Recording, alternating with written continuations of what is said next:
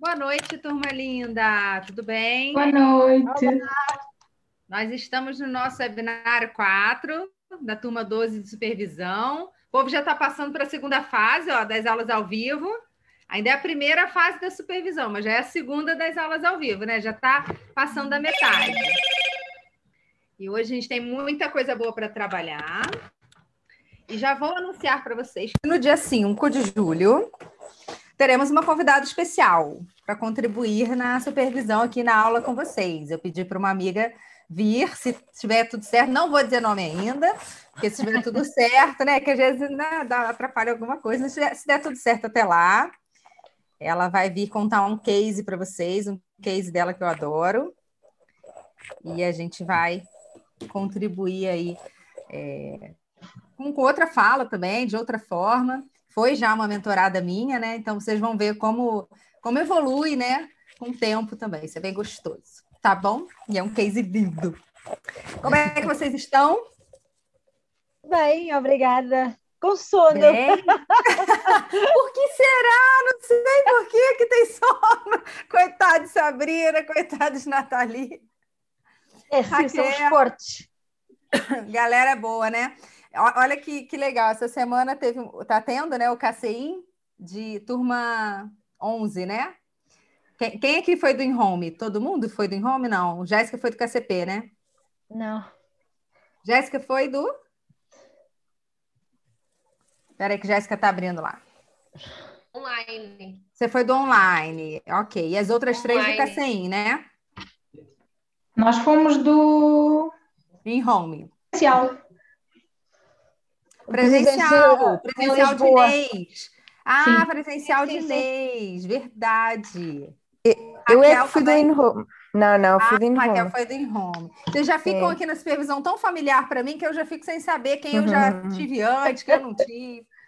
Então, o in-home, né, para as meninas que tiveram presencial agora, é exatamente igual, mesmas ferramentas, mesmos passos, tudo igual, só que acontece cada um da sua casa, né?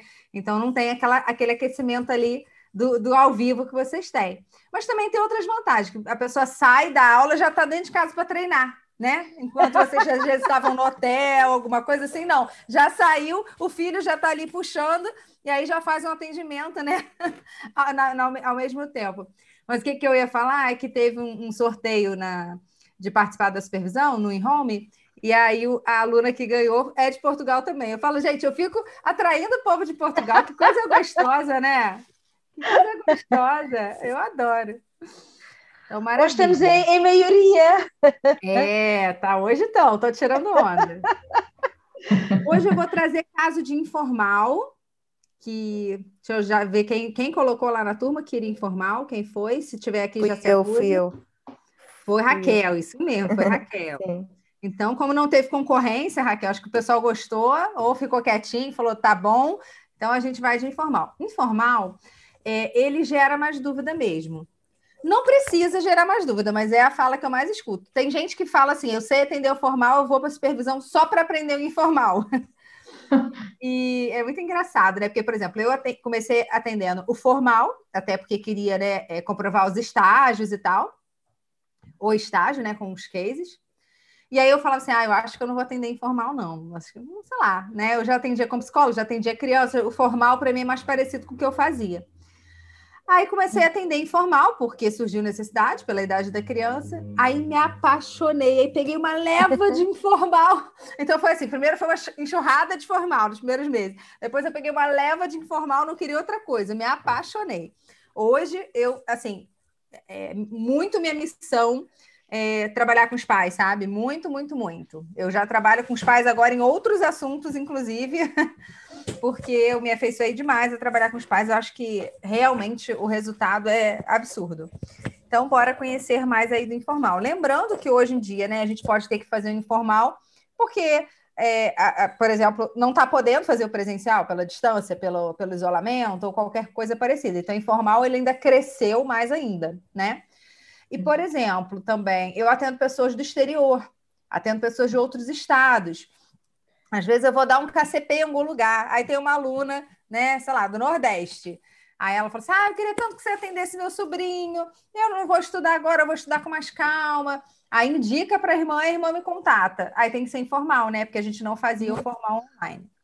Recentemente, não sei quem está acompanhando as lives da Márcia, quando vocês puderem, acompanhem.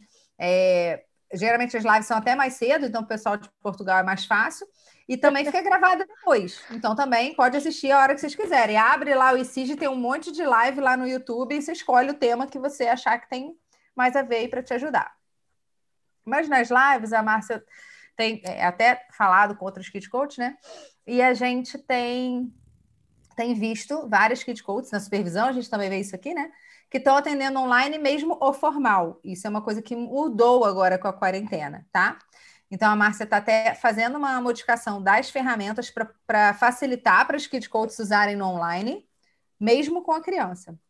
Então uhum. aguardem que isso está no forno, daqui a pouco vai ter isso aí mais facilitado para vocês. As primeiras que atenderam acabaram sendo a supervisão, porque eu ia ajudando, né, aqui muito no, no dia a dia do atendimento mas não tinha assim, essa liberação, não, era a gente fazendo arte. Aí agora, agora vai oficializar porque está tendo resultado. Arte, eu acho que a palavra arte é, é a palavra. Porque é, eu, quando vim para, para o confinamento, em março do ano passado, eu tive que adaptar as minhas consultas todas para online. Eu trabalhar, trabalho muito com miúdos Sim. e bem, foi um desafio nossa. Foi muito giro, mas foi um desafio. E foi engraçado porque na altura aquilo que eu pensei foi eu tenho que adaptar isto para um formato mais de coaching, portanto era uma coisa muito mais estruturada. Sim, era uma coisa né? muito mais, é, é. Então era muito Eu te entendo, comigo aconteceu a mesma coisa. É, mas foi, é engraçado, foi muito desafiante, mas foi muito interessante porque uh, acho que muita coisa do que eu faz, uh, faz, fiz no online passei a fazer também depois no, na consulta, não é? Porque Isso é realmente muito funcionou. legal, né? Funcionou Sim. e às vezes é uma coisa mais estruturada, dependendo do caso da criança, ela tem até mais conforto com aquilo, né? Exatamente, exatamente. A gente aprende mais sobre o livre, né? E com criança. Sim. Sim, Mas é depois é a gente precisou usar, né? E não teve jeito. Eu Sim. falo até, eu até comentei isso com a Márcia, eu falei, Márcia, eu acho que eu tenho mais dificuldade em atender uma criança hoje pelo online, né, por exemplo, no formal do Kids, do que alguém que não atendeu. Porque eu já tenho muita vivência do presencial. Então, uma aluna que nunca uhum. atendeu, que acabou de se formar dentro da quarentena e precisou fazer isso dentro da quarentena, ela tem uma outra abertura, né? É verdade. Porque não tem, não tem. É, a minha mente, ela sempre vai comparar com o presencial, porque ela tem o presencial. Né? É verdade, é. acredito que sim. É. Eu estou abrindo aqui o case do informal e enquanto isso vocês podem ir tirando dúvida. Deixa eu admitir a Carolina aqui que ela está entrando. Deise, eu queria perguntar, mas não é sobre os casos. Um, no fim dos seis meses, que eu nem uhum. lembro quando é que isso vai ser, uh, nós continuamos a ter acesso às aulas gravadas ou já não? Não, normalmente as, as aulas gravadas não. Fica uns dias a mais e aí fecha as áreas de, a área de membros. Por que, que fica uns dias a mais? Para que vocês possam ver a última aula gravada tá? Então, tá. fica uns dias a mais para ver a última aula. Mas eu diria para vocês não deixarem acumular. Vai vendo o que já passou e faz suas anotações. Porque, até porque, né, gente, a única coisa que a gente tem garantido são nossas anotações. Porque, por exemplo, quando acabar o, o, o tempo de supervisão de vocês, eu não fecho o grupo do WhatsApp. O grupo eu deixo para vocês usarem. E como okay. o grupo de supervisão é um grupo pequeno, geralmente ele co continua sendo muito bem aproveitado. Porque em outros grupos as pessoas começam a colocar coisa extra, o pessoal vai, vai enchendo o saco e vai saindo. É. Na supervisão uhum. não acontece isso. É, a gente já está na turma 12, né? E uma ou outra pessoa saiu dos grupos de supervisão, porque não atuou com kids, algo assim muito pontual.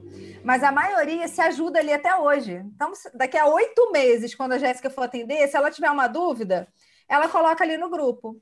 Eu sempre passo e olho o grupo, mas aí eu não tenho mais a obrigação de responder. Mas eu ah, sempre vou ajudar vocês sempre que puder. E muitas voltam também, fazem a supervisão de novo, mas não tem problema. Se não fez, colocou lá no grupo, claro que eu não vou conseguir acompanhar um caso inteiro. Claro. Mas claro. botou uma uhum. dúvida lá, eu super respondo para vocês. Só que às vezes a Nathalie já sabe, eu vou ver aquela mensagem dele há dois dias, porque meu volume de mensagem é muito grande. E a uhum. Nathalie vai ver e vai responder para a Jéssica. Então, é, é, um grupo que se apoia muito. Então, eu deixo também o grupo okay. do WhatsApp, WhatsApp. Mas assim, isso tudo são mídias, né, gente? Então, a gente não tem nada disso garantido. Então, eu sempre falo com o aluno que eu mais uso hoje para mentorar, para dar supervisão, são coisas que, ó, eu anotei que eu aprendi quando eu fui aluna. Uhum. É claro que eu fui okay. fazendo amadurecimento. O que eu uso muito com vocês é o que eu atendo meus clientes no dia a dia, que eu fui lá e anotei. Então, o que a gente tem de garantido, e quando você anota, geralmente você não esquece, aquela sua compreensão ali é diferente. É, eu acho que ajuda muito a gente fazer mapas mentais. Então, vou dar dicas aqui para vocês, né? De estudo do Kids. Eu acho que ajuda muito a gente fazer mapa mental, não fazer textão. Porque se você faz textão, você acaba depois não vendo. Uhum. Então, usa canetinha colorida mesmo, sabe? A galera que curte papelaria, que nem eu. usa os post-its, porque aquilo te facilita ali visualmente. Outra coisa que funcionou para mim, acho que eu já coloquei no grupo de vocês isso. Eu procuro fazer anotação por tema. Então, vamos dizer assim: eu aprendi a, a monstruosa, tá? Então, aprendi a monstruosa, tá lá na apostila, fiz minhas anotações, né? Num arquivo, num. Ai, meu tá na sala agora, não tá aqui do ladinho. Num, tipo o fichário, aquele que faz cleque. Como é que vocês chamam em Portugal? Sim, arquivo. É, arquivo sim, também. Arquivo. É, porque, deixa eu explicar aqui para vocês. Arquivo, a gente fala aqui na roça, aqui no Rio, na roça, entendeu? No interior. No Rio de Janeiro, na cidade, se eu falar arquivo, sabe o que é arquivo para eles? É aquelas gavetas grandes que tem aquelas gavetas assim, de escritório. É daí, para nós também é. Mas o pessoal me zoava, entendeu, Nathalie? Então, melhor tirar a dúvida com vocês. No, onde é moderno é só fichário. Fichário, ah, vocês pronto. saberiam o que, que é? Vocês entenderiam também? Mais ou menos. Pois é. E, e exige esforço. Aí exige esforço, é ótimo, adoro. Então, vocês viu? Eu tô mais portuguesa, porque eu tô falando arquivo, eu tô falando certo, entendeu? Claro. então, eu, eu separo ali, porque aí eu boto assim, por exemplo, monstruosa. Aí, se amanhã a Jéssica fez uma monstruosa, trouxe aqui para supervisão, eu ajudei ela, aconteceu algo que eu nunca vi, eu vou lá e anoto e coloco ali onde está escrito monstruosa. Entendeu? Novas uhum. atitudes. Você vai colocar ali, de repente, uma xerox, você nem precisa estar na tua apostila, tu sabe onde está. Mas se você aprendeu qualquer coisa diferente ali da tua experiência, ou aqui da supervisão, eu anoto lá em novas atitudes. Entendeu? Uhum. Porque quando você vai procurar no dia a dia, onde é que está o que você anotou? Entendeu? Então, eu é coloco é esse desenvolvimento humano, eu faço uns temas assim, que aí quando eu vou precisar, para eu montar a palestra, aí quando já está esses temas, já fica mais fácil. Então, eu boto lá, por exemplo, punição, barganha. Aí, se eu quero montar uma palestra de punição, eu abro lá, tem algumas páginas que eu já fui fazendo ao longo do tempo com punição. Show? É isso. Uhum. Olha, um, eu, entretanto, eu tinha colocado lá no grupo, eu tenho um feedbackzinho para dar da reunião com os pais. Sim, uh, queremos saber. e depois tenho aqui algumas dúvidas que também queria esclarecer Pode Mas pronto, quando for o momento. Pode trazer de uma vez, a gente deixa o caso é? mais para o final. Uhum. Ok, então é assim. Foi, foi muito interessante porque eu fiz. Aconteceu aqui algumas coisas na minha vida pessoal que atrasaram um bocadinho os processos, porque o meu marido esteve internado no hospital, mas, e, e, acabei. Ah, mas pronto, já está bom. Um, mas pronto, atrapalhou a minha vida toda e acabei por ter os dois casos em simultâneo, portanto, estão na mesma fase. E um, os dois casos foram, portanto, na quinta e na sexta, a devolução aos pais. Uhum. E é uhum. interessantíssimo como, como, eles conseguiram ambos trazer uh, feedbacks extremamente positivos sobre a mudança de atitude da criança. Pronto. Mas um, eu vou pegar só na, naquela que eu já tinha apresentado, que era do meu sobrinho. E, e aqui, a gente já virou fã dele, né? Ele já virou nosso mascote, a gente já virou fã dele. Pode eu, eu, da próxima vez trago uma fotografia dele, que é para vocês terem uma Põe no grupo, associada. põe no grupo para a gente ver. Está bem, está combinado. um rapazinho muito chique. Ah. Um... pronto, tia babada. Um... Pronto, o que é que, que, é que eu retirei então desta reunião com os pais? Um... Uma das coisas mais interessantes foi, eles disseram que ele já não se subjugava tanto. E o que é que é isto de se subjugar? Como ele não tinha a coragem, a confiança para dizer o que queria, fazer o que quisesse, avançar naquilo que era necessário, ele acabava por estar mais submisso. Uh, isto aconteceu com quem também? Com a irmã. Eles têm ano e meio de diferença, mais ou menos, e, e, e ela é uma autêntica um, dominadora, muito, muito senhora do seu nariz. L muito, líder natural, né? Uh, completamente. Pronto. Isto levou a que ele, ao longo do tempo, fosse cada vez sendo mais subjugado a ela. Mas como ele mudou de atitude, ela mudou de atitude com ele, porque ela já não se sente a dominar tanto e já leva, uh, uh, já leva para trás, não é? Portanto, dele. Sim. Aconteceu, então... imagina a cabecinha dela, aconteceu alguma coisa aqui, vou ter que negociar com esse cara agora, né? Esse cara que fazia tudo que eu queria, agora vou ter que negociar com ele, igual eu faço com os adultos, com as outras pessoas. É verdade. E o que é que a minha irmã acabou por, eh, por me dizer? Que uh, a quantidade de, conflitos que aconteciam lá em casa reduziram. Por... Yeah. Oh, gente, comemora, gente, isso é muito bom. A gente estava falando isso na turma do KCI, já já eu conto para vocês também. Isso é uma vitória, gente. Mesmo, para para pensar o peso dessa frase. Os conflitos lá em casa diminuíram.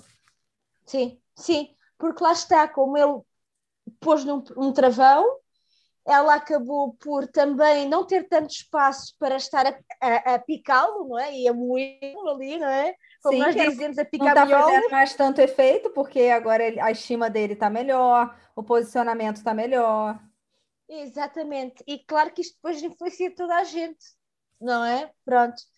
E, Sim, e eu lembra acho que a gente que... fala na aula que basta mudar um, um fator do sistema, né? Basta que uma pessoa do sistema familiar mude para que gere efeito nos outros. Uhum, pode ser uhum. positivo, pode ser até de resistência, mas vai gerar efeitos ali. A gente vai mediando isso. E o que eu sinto é que, uh, uh, pronto, aconteceu realmente várias coisas na família que não é do coaching, mas o coaching até surgiu muito na, na, na ótica de ok, estamos todos num caos, precisamos de pegar em alguém, vamos pegar nele que é o que está mais frágil. Pronto. E a verdade é que um, a minha irmã mudou a atitude, o meu cunhado, que era a pessoa até que verbalmente era mais, vou dizer agressivo, não é que fosse com uma má intenção, mas utilizava palavras mais duras. Sim, Pronto. sim, uma forma mais forte, né? Sim, sim. Mais rígida. Um, e, e, eu acho que todo este processo fez com que eles começassem a pensar também na maneira como usavam as palavras. Que e falámos. Sim, e, pá, e nós começámos a falar sobre isto até porque ele estava-me a dar um exemplo. Ah, eu estava a dizer ao Eduardo, mas tu estás parvo, claro que és bom. E eu estava-lhe a dizer, a partir do momento em que nós dizemos tu estás parvo, mesmo que a seguir venha o elogio, o que fica fixo é os estás parvo. Sim, perfeito. Não é? E, e pronto, então isto também fez-lo pensar muito sobre aquilo. E o que é que eles uh, acabaram por partilhar dois resultados que também para mim são muito importantes e que na verdade era a grande necessidade. Era, ele começou a experimentar mais e, e o que a minha irmã diz é que ele agora já não diz não tão depressa, mesmo. É, Gente, ele muda a vida, isso vai mudar a vida dele para sempre. Pois para vai, e sabem, aquilo que eu estou mais ansiosa de ver é que ele aceitou uh, ir para uma escola de surf, que era uma coisa que ninguém, ele jamais aceitaria antes, por nada deste mundo. Natália, eu ouço e... tanto isso, isso dá uma alegria na gente, né, cara? É mesmo, é mesmo. E pronto, então eles lá vão em julho a fazer uma semana de, de surf. E pronto, vamos, pegar, coisa... vamos pegar o simbolismo disso? Deixa eu viajar que eu gosto. Como psicóloga, eu sou junguiana, né? Jung trabalha muitos símbolos, né? Cara, ele está se permitindo surfar na vida. Vamos pegar o simbolismo disso só para a gente curtir. Agora é o surf de verdade, mas amanhã pode ser um relacionamento, pode ser uma viagem com os amigos, tanta coisa que ele podia não se permitir, né? Eu já fiz um uhum. processo também, que vários processos, mas eu fiz um que chamou muita atenção do pai. Isso não entrou no processo, não era questão do menino, questão do menino era saber perder, era outras coisas. É, mas o pai sempre quis que ele fizesse natação, como ele não sabia perder, ele não queria fazer nenhum esporte, enfim, tinham N relações, mas isso não apareceu no, no processo, mas o pai um dia contou que ele não topava fazer esporte, nada disso. E aí só que é uma família que é muito presente, que assim, todo mês me mandava o que, que a criança melhorou meses depois do processo, sabe? Virar, viraram amigos, inclusive. E aí um dia o pai me mandou uma mensagem assim: Daisy, a gente acabou de passar na porta da escola da natação. E ele virou para mim e falou: Pai, agora eu me sinto pronto para entrar. Oh, ele só falou isso pro pai. Do nada, eles estavam na rua fazendo outra coisa. Quando eles passaram na porta da escola de natação, olha, gente, como isso é forte. Pai, agora eu me sinto pronto para entrar. E aí o pai entrou, conversou, matriculou e saíram os dois muito felizes, né? Então, você vê, é uma mudança de vida, cara. A pessoa fazer ou não fazer um esporte na vida, a gente vê agora no momento que saúde é tão importante o quanto essas é coisas fazem diferença, né? É muito é verdade, bem, é verdade. Conta mais. E pronto, outra coisa que eles disseram que também é muito importante é que ele, lá está, esta coisa toda da confiança e do, da coragem estava muito relacionada ao ter medo de errar, não é? Portanto, ele nem fazia para não errar, uh, mas agora uma das coisas que partilharam é que nos trabalhos de casa, não é? Uh, ele deixou de chorar tanto, ou seja, ele deixou de estar tão frustrado, uh, acabou por organizar as suas emoções nesta questão e, e e consegue agora fazer um trabalho, mesmo que seja mais difícil, e não chorar, portanto, opta aqui por outras estratégias. E foi engraçado, porque o pai acabou por comentar também que aquilo que se nota é que um, ele agora tem uma, uma consola, tem uma, uma Nintendo Switch um, e passou a jogar o Fortnite. Uhum. E, e então aquilo que eles dizem é que ele de repente, tipo, é tipo super senhor ali nas conversas com os amigos no Fortnite. Parece outra é? pessoa madurinha. Sim. E, e, pronto, e ainda, e ainda é mais ainda é mais bonito ver porque ele realmente vai mudar de escola agora, porque ele lá está, vai sair do ensino primário para passar para o ensino uh, que nós é chamamos de ensino básico. Mudança. E então, ele vai mudar de tudo e, e, há outra coisa que vai acontecer que não tem a ver com o coaching, mas que é, é, é parece que tudo acontece porque tem que acontecer assim, não é? Que é eles, ele e a irmã, como têm pouco tempo de diferença, eles têm estado sempre na mesma escola. Só que agora não. Ele vai mesmo passar para uma escola em que ela fica na primária e ele vai para o ensino básico. E então, aí ele vai mesmo um teste. Nossa, tudo novas relações, né? Novas coisas. E aí, gente, quero chamar a atenção para vocês em, é, de algumas coisas que a Nathalie está trazendo, além de dar parabéns demais. É, porque isso acontece muito parecido em outros casos, tá? Então a gente aqui vê um, tá vendo um, tá vendo cinco. Porque veja, eu acabei de falar o quê? Que um menino que não sabia perder, aí também não queria estar com outros, né? Aí a Nathalie trouxe a mesma coisa sobre o medo de errar. É a mesma uhum. coisa, só que uma é família coisa. traz como medo de perder, o outro medo de errar, porque um aparece mais em jogos e esportes, o outro aparece desde um dever de casa, mas são coisas uhum. comuns, percebe? Corriqueiras que acontecem com as crianças. Só que às vezes não são valorizadas. Porque, porque tipo, isso, ah, não, não sabe errar, né? Uhum. Eu vejo uhum. isso aqui em casa, a minha filha estava normal, aí ela começou a subir a curva do não, não quero errar, não aceito errar. Gente, e olha, se eu não atuo rápido, o negócio é ficar grave. Sério. Uhum. Por quê? Ela, ela é muito autoexigente, não sei quem puxou essa menina. ela, ela gosta das coisas bem feitas, entendeu? Só que a gente sofre muito, às vezes, sem, essa, sem necessidade. Eu, eu fui aprender isso na vida adulta, que eu não precisava sofrer tanto com isso. E veja, uhum. eu faço terapia desde criança, porque eu tenho uma irmã que tem transtorno bipolar e tem idade parecida comigo, então, eu fazia mais para conviver bem com ela, né? Aprender ali as estratégias também de convivência. Então, eu faço desde cedo, e nenhuma psicóloga me ajudou com isso, não. Eu fui autoexigente a vida inteira e ninguém me ajudou com isso, nem pai, nem mãe, nem psicólogo, nem ninguém. Eu fui aprender isso na vida adulta. E eu já pude fazer esse ganho para a Malu logo cedo, para a curva dela não subir muito. Uhum, Entendeu? Uhum. Tem criança que eu atendo que fala assim: eu não tenho, eu não tenho coragem de falar para minha mãe que eu não entendi para não decepcionar minha mãe. Uhum. Sabe? Porque é, é, aquela expectativa ali, né? Que não quer Sim. decepcionar a mãe. Então vamos lá, quero trazer alguns pontos. Outro ponto que a Nathalie trouxe que foi muito importante aí é a questão da comunicação, né? De como o pai passou a se comunicar diferente, como eles passaram a usar termos diferentes, a irmã também baixou a bola dela e se comunicou diferente. E aí eu quero falar para vocês que no módulo 3 tem bastante material sobre comunicação. Inclusive, Nathalie, tem a comunicação não violenta, que eu não sei que se você não chegou a trabalhar com eles, é um plus que você pode entregar para eles ali. Tem uma uhum. aula que você pode assistir a aula e extrair dessa aula, não tem nenhum material pronto, físico. E tem, existe o livro Comunicação Não Violenta, tá? Existe mais de um, inclusive. É um livro uhum. que é em conta e é um livro maravilhoso. Ok. Ah, então okay. pode ajudar eles. A comunicação não violenta, gente, eu não vivo mais sem, eu não vivo mais sem no ambiente de trabalho, com a família, então, de jeito nenhum. A gente é, é, é muito mais complexo que isso, tá? Eu vou resumir para vocês a principal estratégia que a gente usa no Kids, mas é muito mais complexo que isso. É, é só para vocês terem uma ideia, a comunicação não violenta ela está sendo usada em mediações sobre terrorismo. Só para vocês terem ideia de como está valorizado isso né, no mundo.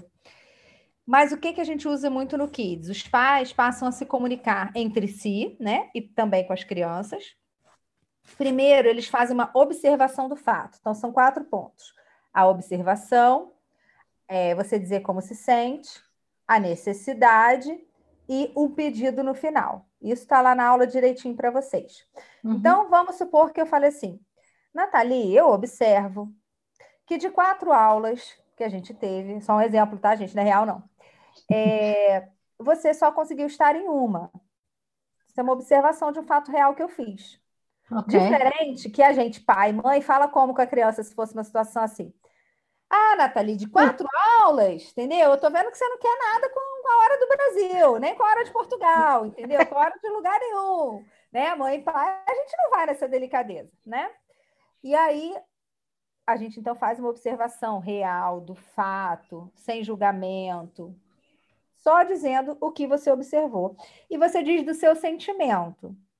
O que, que eu sinto, Nathalie? Eu sinto que você podia estar fazendo um aproveitamento melhor da supervisão. Então, agora eu tenho a seguinte necessidade, que é que você me diga se você está conseguindo aproveitar bem, porque eu posso estar com uma percepção errada, se tem algo que eu possa te ajudar. Então, a minha necessidade agora é equalizar isso com você para que você consiga eh, levar para casa o que você veio extrair aqui. Ok? Então, eu quero te fazer um pedido. Dessa semana para a próxima, quando você tiver um tempo, que você possa listar para mim três coisas que você já extraiu da supervisão aqui, que já te ajudaram muito na tua prática, e três coisas que você ainda sente que é uma deficiência, algum gap que você tenha, que sejam assuntos que eu posso te ajudar. Gente, olha como isso fica bem encaixado, elaborado. Isso não gera julgamento, isso não gera desconforto. A pessoa se sente atendida. Eu também sinto, porque senão eu não quero só ganhar meu dinheiro, eu quero que vocês extraiam daqui o máximo que vocês puderem, entendeu? É para isso que eu dou supervisão. Já falei isso para vocês, é, é, realmente minha missão da supervisão. Né? Eu, eu, é, vocês veem, vocês pagam por mês 300 e pouco, 400 e pouco, que é um valor que eu cobro por hora, por sessão tá? Então, uhum. é, é realmente para um retorno que eu sei que o mundo precisa. Né? E a Marta me ajudou tanto no início que eu falo, cara, eu preciso devolver isso de alguma forma. Então, gente, é isso. Foi só esse exemplo aqui. Assim a gente faz com os filhos. Então, até lá no. Na, acho que tem uma aula, senão eu coloco esse exemplo para vocês que eu tenho, que é a mãe pedindo para o filho: é, Ah, você vai deixar essa meia jogada aqui no meio do caminho, né? Aí depois ela fala: Filho, eu observo que toda vez que você tira o sapato, você está deixando a meia aqui no chão eu me sinto assim, assim, assim. E a necessidade é que, para que a casa funcione bem, para que as coisas continuem arrumadas, você age assim, assim, assim. Então, eu queria te fazer um pedido. E aí você pede para a pessoa, percebe? Só de você falar assim, cara, eu quero te fazer um pedido, já é uma coisa tão educada com o outro, mesmo que o outro esteja errado, ele quase fica sem graça de estar errado. Entendeu? né? Gente, uhum. isso com o marido, isso funciona demais, que às vezes a, né, a figura chega, tu quer voar na jugular, né?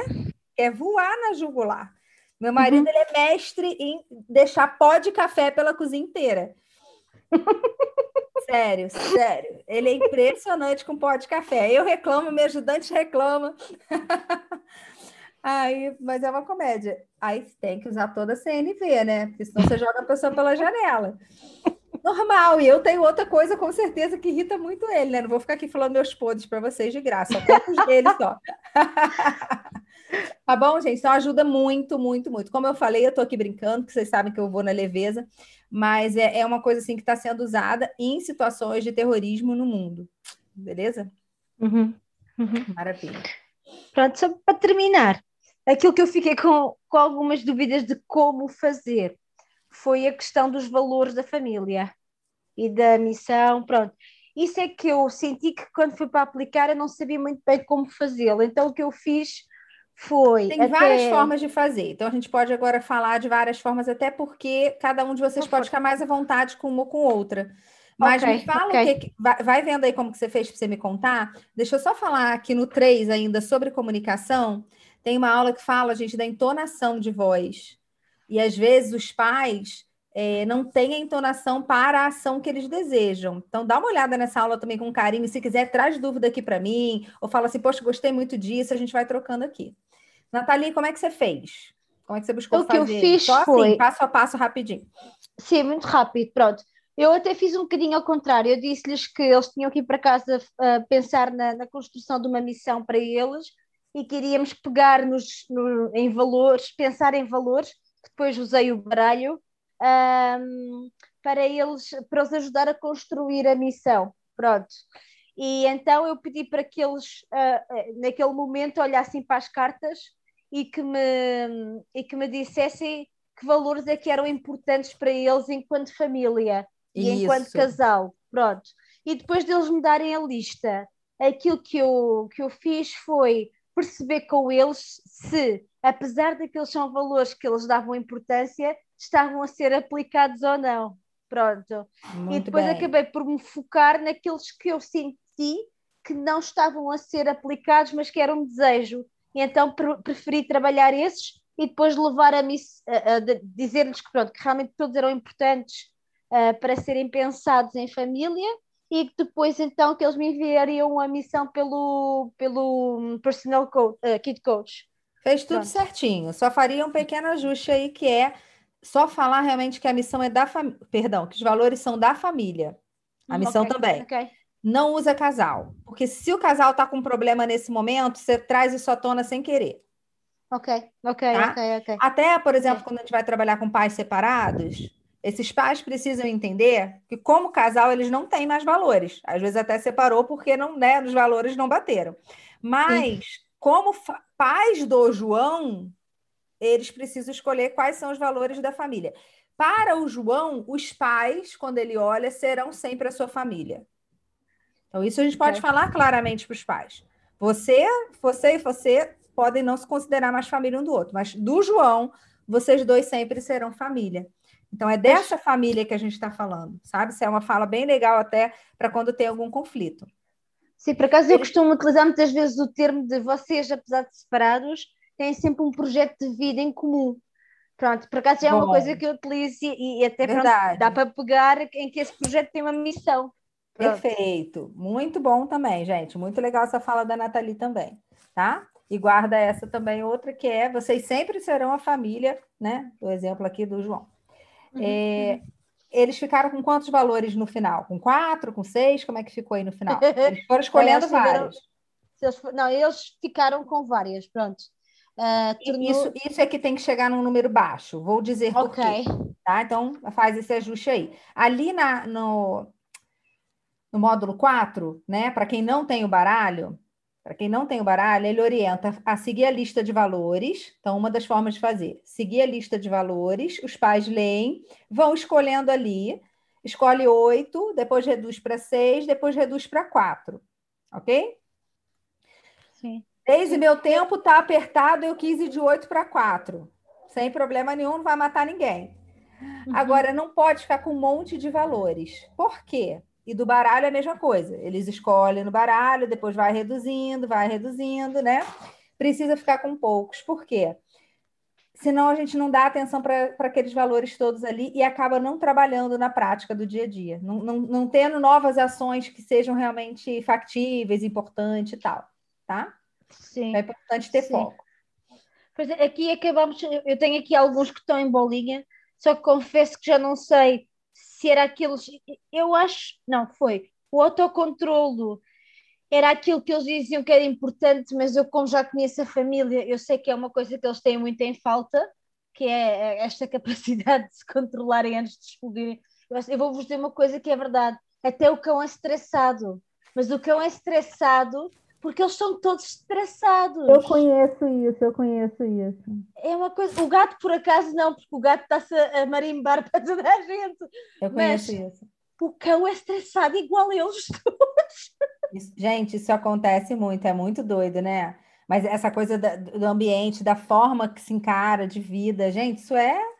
Eu trabalho com famílias que com adaptação de adoção, né? Então a gente vê muito isso, porque chega um elemento totalmente diferente, né? Já maior, muitas vezes, que mexe muito com aquele sistema familiar que normalmente veio de um lugar, né? Agitado, ou não acolhedor, ou de agressividade, enfim. E, e, né, como que isso muda? A criança, às vezes, é vira outra criança em pouco tempo, porque o ambiente diz muito.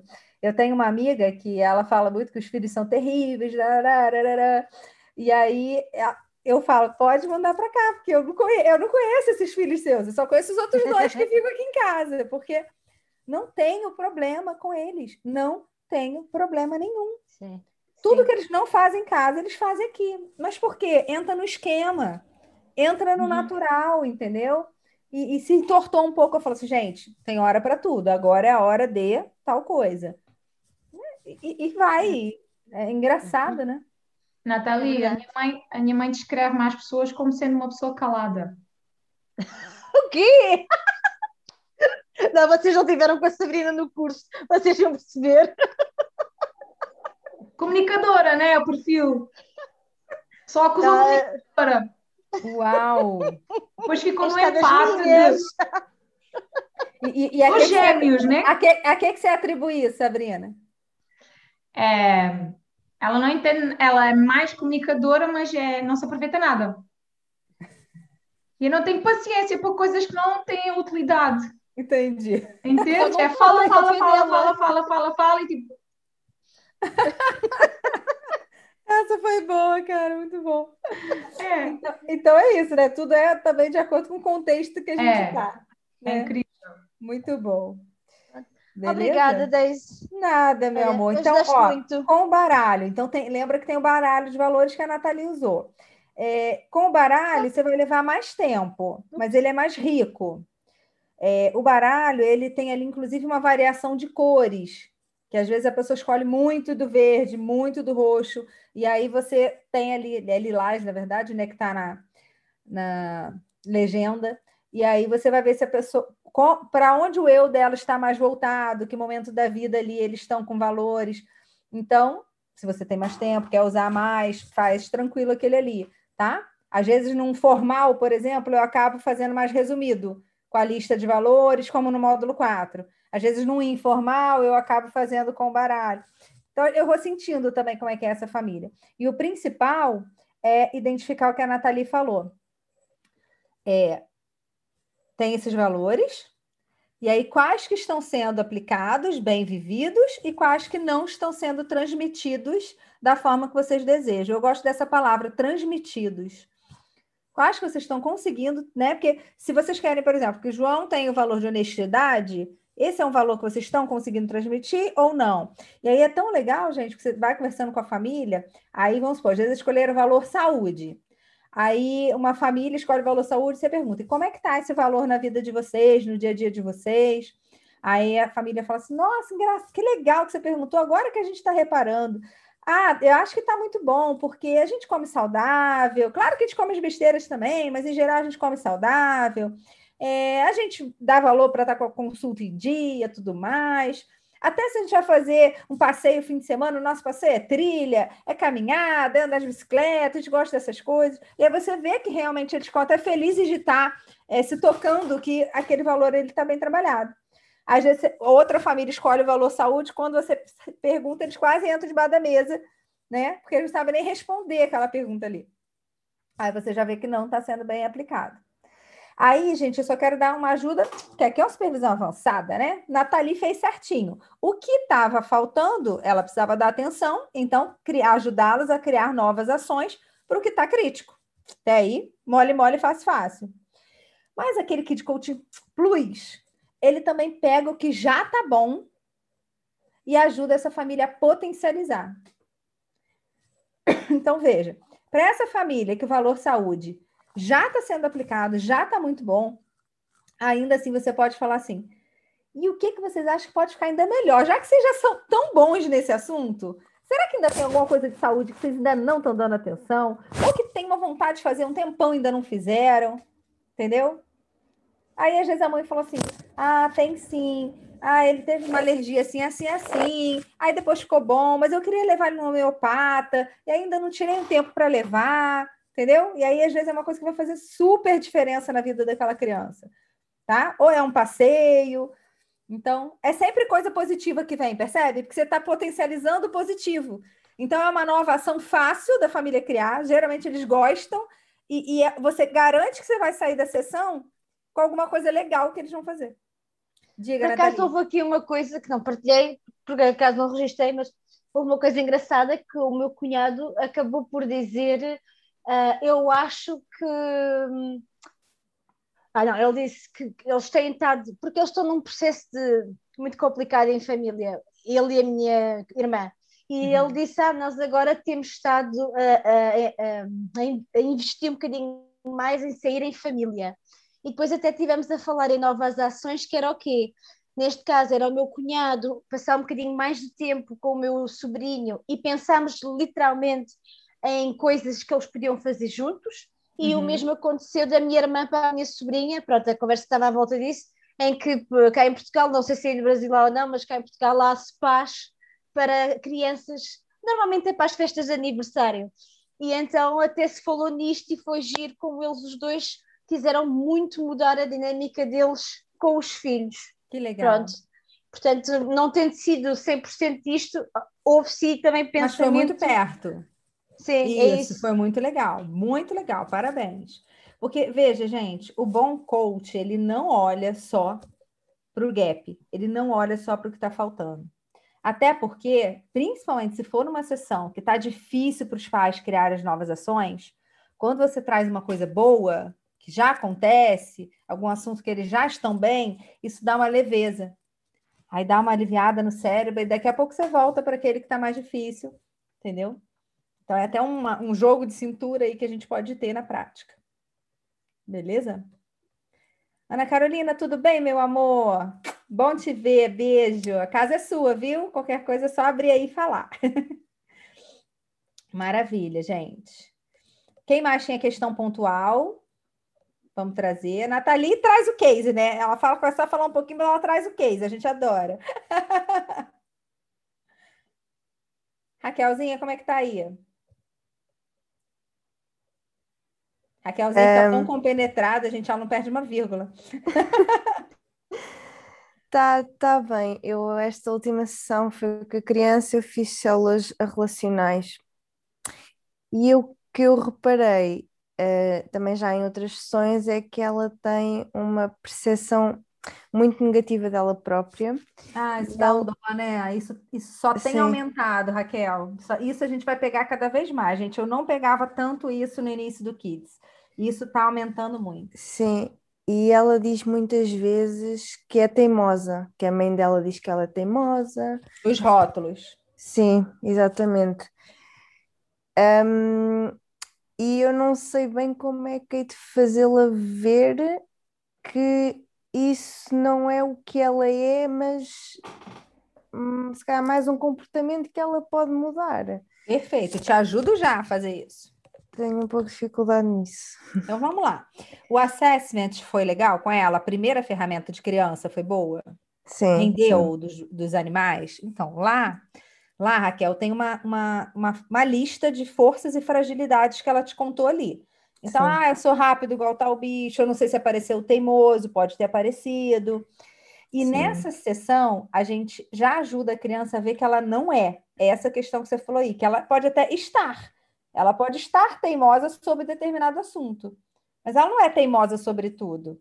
Porque quando a gente começa a repetir esse rótulo, o que, que acontece? A criança fica teimosa sobre tudo. Porque ela pensa, já sou teimosa mesmo.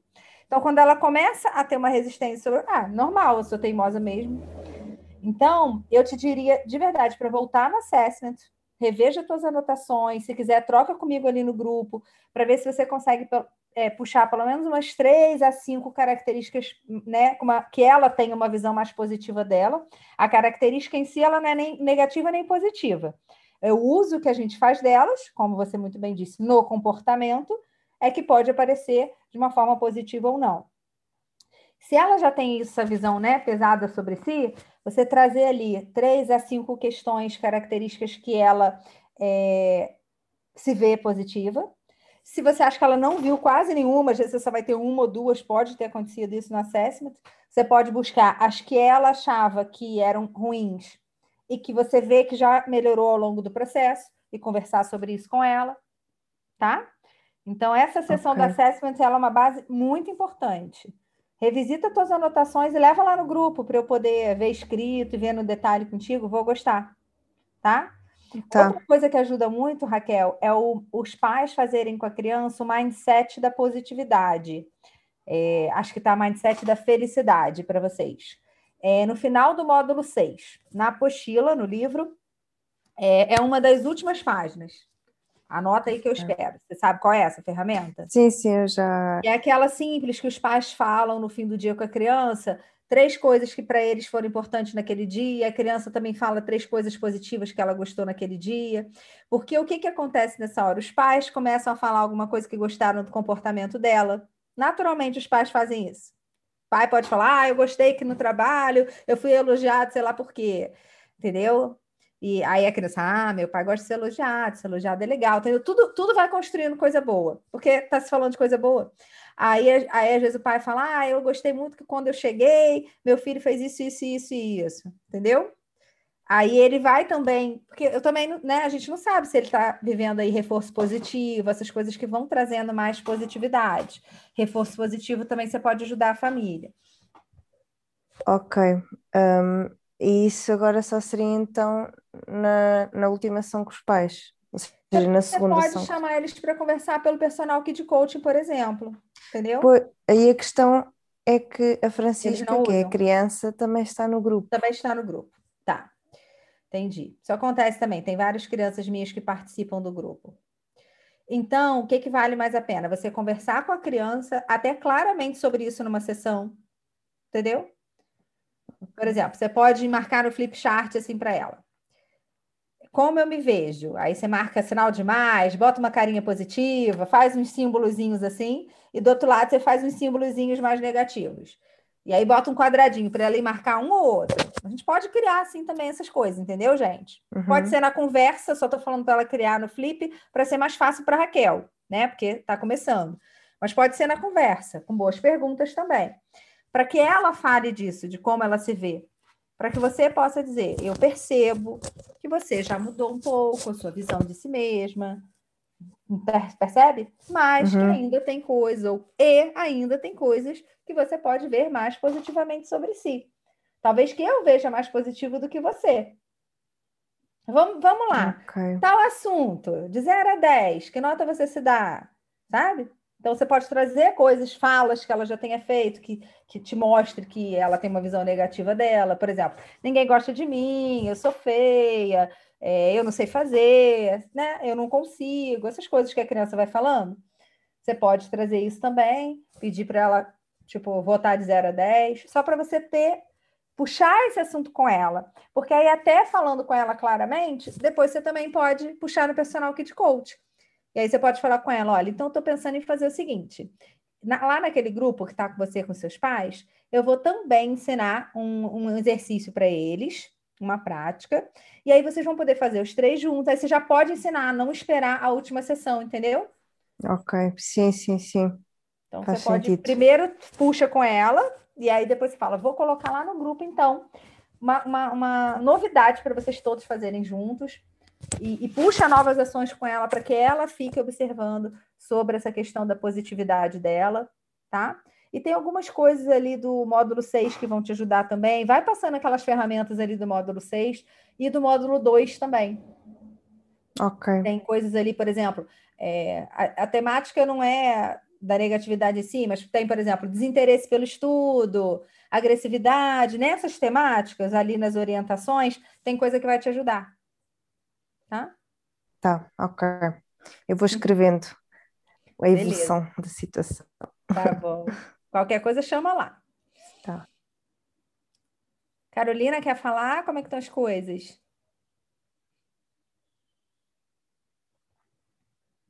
Ei.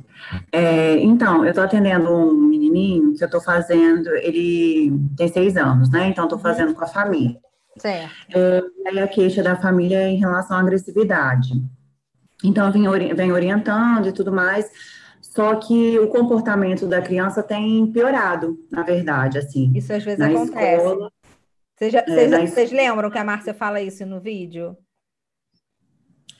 É, e aí, assim, é, eu não estou sabendo muito bem orientar a família, não. Tá, tô vamos lá. Você está em que sessão com ele já?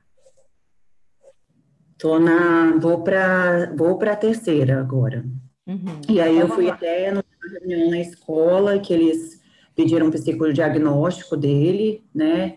É, porque estão desconfiando, né, de TOD, e aí porque ele bateu na estagiária, assim, de sangrar o nariz da estagiária, é, ele sobe no rimão da escola e fala que vai tirar.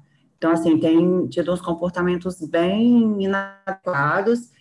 É, em contrapartida, né, pelo que a psicopedagoga me passa, é que ele tem sido reforçado também nesses comportamentos inadequados, então ela, porque ele, ele já tem essa coisa, né, de da família colocar ele como agressivo, toda, é, já foi expulso de uma escola, né? Foi convidado a se retirar de uma escola quando ele Aquele tinha três histórico, anos. né?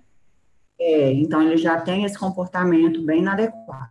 E aí, assim, o que eu venho fazendo ele é extinção de comportamento mesmo. Só que eu percebo que ele está ele tá precisando de é, melhor compreensão dos sentimentos dele, sabe? De lidar com esse sentimento exatamente, ruim. Exatamente, exatamente de, onda, assim mesmo, né? Então, ele, ele chega num ápice que ele não consegue mais controlar. E aí, assim, o que eu orientei a família, que ele vai até para, foi até para BH para fazer uma, uma, um exame lá, mas é de outra coisa. É, não é de nada de neuro, não. E aí, o que eu orei para a família essa semana é que eles fizessem essa nomeação dos sentimentos, até em relação aos, aos deles mesmos, né? É, olha, a mamãe agora está um pouco nervosa, a mamãe precisa se acalmar, eu vou ficar no meu quarto, me dá cinco minutos para eu respirar. Então, ela passar para ele o sentimento e o que é que ela vai fazer em relação a esse sentimento. Uhum. E assim, o que eu falei para ela é em relação até às situações que acontecerem no dia, por exemplo, né? é, bateu no carro. Nossa, eu fiquei com muita vontade de ir lá e bater nesse cara, fiquei muito brava. Então, de falar realmente o que ela está sentindo para ele dizer, mas eu não posso bater numa pessoa, né? Então, eu preciso é, ir para o carro, respirar um pouco para poder me acalmar. Que, inclusive, não é só ele que sente esse tipo de coisa, né? Então, vamos lá. Você falou, é muito importante, identificar o sentimento. Aí a gente está falando de nome mesmo, né? Raiva, amor, é. tédio, todas aquelas emoções que tem no kit emoções. Você tem o kit emoções? Não, mas eu tenho um joguinho que eu utilizo, assim, para poder nomear. É até um baralho das emoções. Sim, vamos lá. Como eu estou te orientando aqui no Kids, eu vou te orientar pelo kit emoções ou no livro Cérebro da Criança. Você recebeu ele, não recebeu? É, uhum. é na página 30 e poucos, tem as mesmas carinhas do kit emoções. Então, você pode uhum. abrir ali, usar aquelas carinhas com ele, tá bom? Se você não tem o kit, não tem problema. Mas uhum. você pode até criar, tá, Carol? Se você não quiser comprar, você pode criar, mas aí cria baseado naquelas expressões ali, porque aquele estudo uhum. ali garante que a projeção da criança funciona. Então, não é a mesma coisa que a gente botar emoji, né? Vamos supor, às vezes a gente vai à escola e tem lá vários emojis com várias emoções. Não é a mesma coisa para gente que está fazendo um trabalho bem técnico, tá bom? E, e aí, por exemplo, você pode dar esse material, você pode tirar xerox dessa página, dar para os pais, para os pais poderem ter né, essa, esses nomes, entendeu? Né? Porque você não vai dar aí o material que você tem, tá bom? Então, da forma que você puder ajudar a identificar, é muito bom. Depois, os pais também, né, colocarem que também se sentem assim, eu também fico irritado, né? Eu também, nossa, olha, o cara cortou o papai aqui no trânsito, a vontade de ir atrás dele, mas a, o papai não vai, porque isso é perigoso. Então, isso é muito legal, mostrar para a criança, porque às vezes a criança se sente um monstro, se sente um ET, como se ninguém sentisse o que ela sente. Eu já atendi um menino que ele veio, inclusive, com muito parecido, com indicação de TOD, é, com diagnóstico, mesmo indicação não, com diagnóstico de TOD, não era TOD. É, o, gente, o menino, ele tinha aquele olhar é, morto, assustador. tá? Parecia psicopata. Quando eu peguei para atender o menino, eu falei, cara, ele não tem TOD, ele deve ter uma psicopatia, algo sério, não é, é só TOD, sabe? TOD é uhum. é sério, né, gente? Mas é que tem coisa muito pior. E ele também tinha batido na professora, um menino já de oito anos, eu acho. Então, a situação séria. Já estava sendo convidada a sair da escola pública, já tinha também mudado de escola várias vezes, já fazia terapia em grupo, enfim. E, cara, trabalhei com ele Kids Coaching e saiu outra criança. Os pais são, assim, extremamente gratos até hoje. Só para vocês terem uma ideia, esse, que, esse caso, eu atendi a pedido do tio dele, e o tio dele era mecânico, uma família muito humilde, eles não tinham como pagar o processo, e o filho e o tio dele fez um trabalho no, no meu carro, né? É, fez, a, fez a lataria toda, deixou o carro novo, por, sabe, arranhãozinho, batidinho, essas coisinhas assim que acontece. Deixou o carro novo e foi o, o trabalho como ele pagou, sabe? O processo, coisa mais linda, sabe? Para o bem-estar do sobrinho. E você vê, por isso que eu falo, gente, todo mundo pode pagar o processo de alguma forma. Uma pessoa humilde, esse tio dele mal sabia falar e veio pedir, porque ele não queria, né? Ele queria que o sobrinho estudasse, que tivesse uma vida mais fácil do que a que ele tinha, né? Trabalhando embaixo de carro, sábado, domingo, dia de chuva, dia de sol. Então, é muito linda a história. E o que, que eu quero trazer aqui? Alguns pontos que foram pontos de virada do processo. Pode ser que com você, Carol, vai ser outros pontos mas é que tem algumas ah. ferramentas chaves que ajudam muito nisso aí. Meninas, se vocês tiverem luz também de alguma ferramenta que vocês acham que pode ajudar, traz aqui, pinça, tá bom? Então a gente já está falando do kit emoções, que foi o que eu usei com esse menino também, foi muito importante, porque, gente, de verdade, ninguém estava nem aí porque ele sentia. Só queria uhum. que ele não uhum. desse problema. Vamos, vamos falar a verdade? Verdade é essa. Ninguém estava nem aí porque ele é, sentia. Imagina, é, família é, de seis assim. filhos, cinco filhos, já não lembro, sabe? Um monte de criança, né? Uma pobreza danada. É eu sinto que, assim, as pessoas, elas, por exemplo, preferem, né, principalmente a questão da escola, assim. E aí, até, e também eu preciso, é, em relação à orientação à escola, porque eu sinto que eles têm uma necessidade grande desse diagnóstico, assim, né, para poder medicar a criança e ela Sim. ficar normal, né, entre aspas, aí dentro da normalidade de uma sala de aula. É, só que no caso dele, incomoda porque ele é agressivo, então a, as emoções eles né, de uma forma agressiva.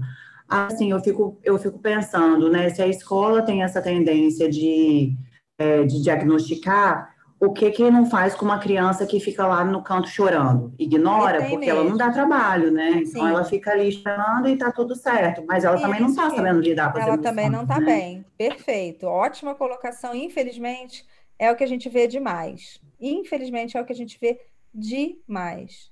Primeiro, a escola é, é, um ambiente coletivo e ela acaba não sabendo lidar com a diferença, sabe? Semana uhum. passada fiz três reuniões com a escola. Muito tempo que eu não fazia, mas com esse negócio de pandemia, as crianças voltaram agora presencial, e aí três escolas que, que, que eu atendo criança quiseram falar comigo, sabe? E, e, você vai ver é tudo muito parecido, a verdade é essa. E aí você precisa ajudar né, a ter um novo olhar. Né? Primeira coisa, tem escola que não quer dar um, um olhar individual para aquela criança. Então não quer ponto. E tem escola que quer e está fazendo errado. Então querer já é já é 50%, né? E agora a gente aí fica mais fácil ainda da gente trabalhar. Outra ferramenta, gente, que ajuda muito esse tipo de caso da Carolina é seis segundos. Vamos lembrar o que é os seis segundos? É aquela uhum. ferramenta específica para fazer uma gestão da raiva. Então, mostrar para essa criança que ela pode sentir raiva. Às vezes, o Kid Coach só lembra dos seis segundos para o adulto, para os pais, mas ela é uma ótima ferramenta para usar com as crianças também. E é aquela que a gente vai ajudar a criança a identificar o gatilho da sua raiva, o que, que né, o que, que acontece, o que, que ela vê, o que, que ela pensa, o que, que ela sente. Se vocês quiserem, eu posso botar mais dessa ferramenta para vocês lá no grupo. Jéssica, me lembra? Que aí eu coloco lá. A Jéssica fez assim, aí eu já sei que a Jéssica me cobra direitinho. Põe lá para mim. Aí eu boto lá e te marco, Carol. E aí, o que que essa ferramenta faz? Faz a gente olhar para a situação. Claro que podem ser várias situações que irritam ele, mas normalmente é algo que a outra pessoa faz, ou é algo que ele pensa, algo que ele ouve, tá? Aí você vai fazer na sessão, vai, com boas perguntas, ajudou ele a identificar o gatilho. Ah, então é na hora que o seu pai bate a porta. Isso, é a hora que meu pai bate a porta, ok. E aí você vai ajudar ele a, antes de sentir a raiva, antes da raiva explodir, ele começa a sentir, mas antes dela vir muito forte, ela vai chamar sete itens que vai ajudar o cérebro a paralisar esses seis segundos, que é o tempo que demora para a explosão da raiva. Então, a gente fala dos sete anões, né? Mas normalmente criança não gosta de escolher sete anões, tá? Já vou dizer para vocês. Eu acho que em cinco anos, se eu tive umas três crianças escolher sete anões, foi muito. É, ele, e às vezes o adulto, que eu pensava que não ia querer, fica com os sete anões. Engraçado, né? São os nossos julgamentos. Menino escolhe muito sete times de futebol, né? É, várias coisas assim. Então, nome de boneca, nome de roupa, nome de cidade que ele já viajou. Então, você vai pedir para que ele escolha sete itens que ele não lembre muito rápido. Então, vamos supor, se ele lembra sete nomes de jogador do Brasil muito rápido, menos de seis segundos, não serve. Aí você vai falar, não, então me fala times internacionais ou jogadores internacionais. Ele precisa pensar um pouco mais. Passou de sete segundos para a gente, de sete itens está valendo, tá bom? A gente precisa garantir esse corte aí dos seis, dos seis segundos feito pela memória. Então, é, é uma junção ali da, da memória com a emoção, tá bom? E, então, diga, Nathalie, pode falar. Eu tenho que partilhar isto com vocês. Eu fiz isto com um miúdo e ele disse-me que o gatilho, um dos gatilhos para ele era uh, a, ouvir alguém a mascar pastilha elástica. Então, eu como tinha pastilha elástica comigo, peguei na pastilha, pus na boca, eu comecei a mastigar ao lado dele. E então ele ia fazendo o treino do exercício comigo Uau. ao lado dele a mascar pastilha. A gente até se fartou de rir depois, porque o acabou por ser engraçado. E depois eu até acabei por me afastar dele e tirar a máscara para ficar mais alto o som. Isso foi agora ou isso é coisa antiga de psicologia? Não, não, foi agora. Foi agora. Foi agora. E então, a mãe disse-me que ele agora usa muitas vezes a, a técnica quando está a ficar enervado. É importante, Funcionou. Gente. Funcionou. Funcionou, viu que coisa boa? É, esse, esse menino que eu atendia, e eu já atendi uma situação bem parecida com essa com outro menino, mas esse que eu estava falando agora, do, do sobrinho do mecânico, é, ele, ele tinha uma gastura quando alguém botava a mão no ombro dele. Então, quer dizer, ele começava ali algum comportamento, né? Então vinha um professor, via que foi até o dia que ele bateu na, na professora né? Alguém vinha e botava a mão no ombro dele, entendeu? Querendo conter, querendo às vezes até acolher, querendo conversar, não importa. Botava a mão nele, ele virava o bicho. E ele não sabia por quê, se a gente fosse ficar buscando disso. Gente, isso pode ser um pai que fez isso lá na infância bateu nele um dia. Isso pode ser tanta coisa que se a gente fosse ficar procurando por quê, ia ser a vida inteira para achar. Entendeu? A questão é, ele identificou foi uma das coisas, ele identificou alguns gatilhos, porque realmente a situação dele era muito, realmente parecia transtorno opositor. Mas não era, ele não era validado, ele, ninguém queria saber o que ele sentia, ele já vinha com esse rótulo, que é o caso que a Carolina falou, quando já vem com rótulo de muito novo, é meio que a família vai desistindo daquela criança. Ah, ele é assim, ele é assim, a gente vai ter que aturar e conviver, e, e a escola tem que fazer a parte dela, a gente atura aqui, eles aturam lá, entendeu? Não tem um prazer de convivência, não tem uma coisa boa, isso vai ficando bem pesado para a criança. Então, essas duas são muito fortes. Carolina, essa que eu falei para a Nathalie também, do mindset da positividade, que falei para a Raquel também, é bem importante. Bem, bem, bem importante. Tá? Que está lá no módulo 6. Lá no módulo 6 tem um material falando de agressividade. E eu te diria para ler também os 12 comportamentos do módulo 2, porque ali tem muito material que você pode tirar tá? Que às vezes está falando assim, ah, a criança está com tédio, a criança está mentindo, mas pode tudo, quase tudo pode servir para o teu caso, porque eu digo assim, quando a criança está agressiva, normalmente ela está vivendo vários outros problemas juntos que faz com que ela fique agressiva. A agressividade é uma reação. Ela não é um assunto, por exemplo, como mentira. Mentira é um assunto, né? Birra é um é. assunto. Agressividade pode ser o somatório de três, quatro, cinco desses. É, e aí, assim, tem uma parte importante da família, né? Que por isso até que eu iniciei pelo, pelo, kit familiar também. Sim, perfeito. O, porque ele o que acontece? A assim, a mãe é super ocupada, não dá atenção para a criança, sempre está terceirizando os dele. É, quando ele tem esses comportamentos, ele é reforçado, porque a mãe é chamada na escola, então ela sai imediatamente do trabalho e vai para a escola, e de lá. Aí dá atenção é, para ele, para a situação. Exato. Teve um dia que ele quebrou todos os ovos da geladeira com a empregada. E ela, aí ela ligou para a mãe, na hora a mãe estava lá, e aí era num dia de atendimento meu, então eu também estava lá. Então, assim, acabou que mais uma vez ele foi reforçado com a atenção que ele quer, Sim. né? E aí vamos ajudar. E... Olha que visão legal essa tua. Como é que a gente ajuda a família, gente, a reforçar positivamente sem ser na hora ruim? Como é que a gente faz? Nesse caso, no caso dele? Qualquer caso. Como é que a gente ajuda a ah, família ah, a reforçar positivamente e não, e não dar atenção só na hora ruim? Que tipo de coisas a gente pode ajudar a família a fazer? Acho que, inclusive, esse do que você deu, né, das três coisas positivas do dia, eu acho Ótimo. que foi algo que, que, que traz essa, né, essa questão Sim. do positivo, independente do, do horário, Gente, da hora, né? Ó, ter momentos, o mindset da positividade vai entrar nisso, ter momentos positivos de atenção com a criança. Então, pode ser um passeio, pode sentar junto para se alimentar, Pode ser parar para brincar com ele, ou seja, construir, anota aí, construir novas ações aonde haja atenção para a criança quando ela se comporta bem, quando todos estão bem.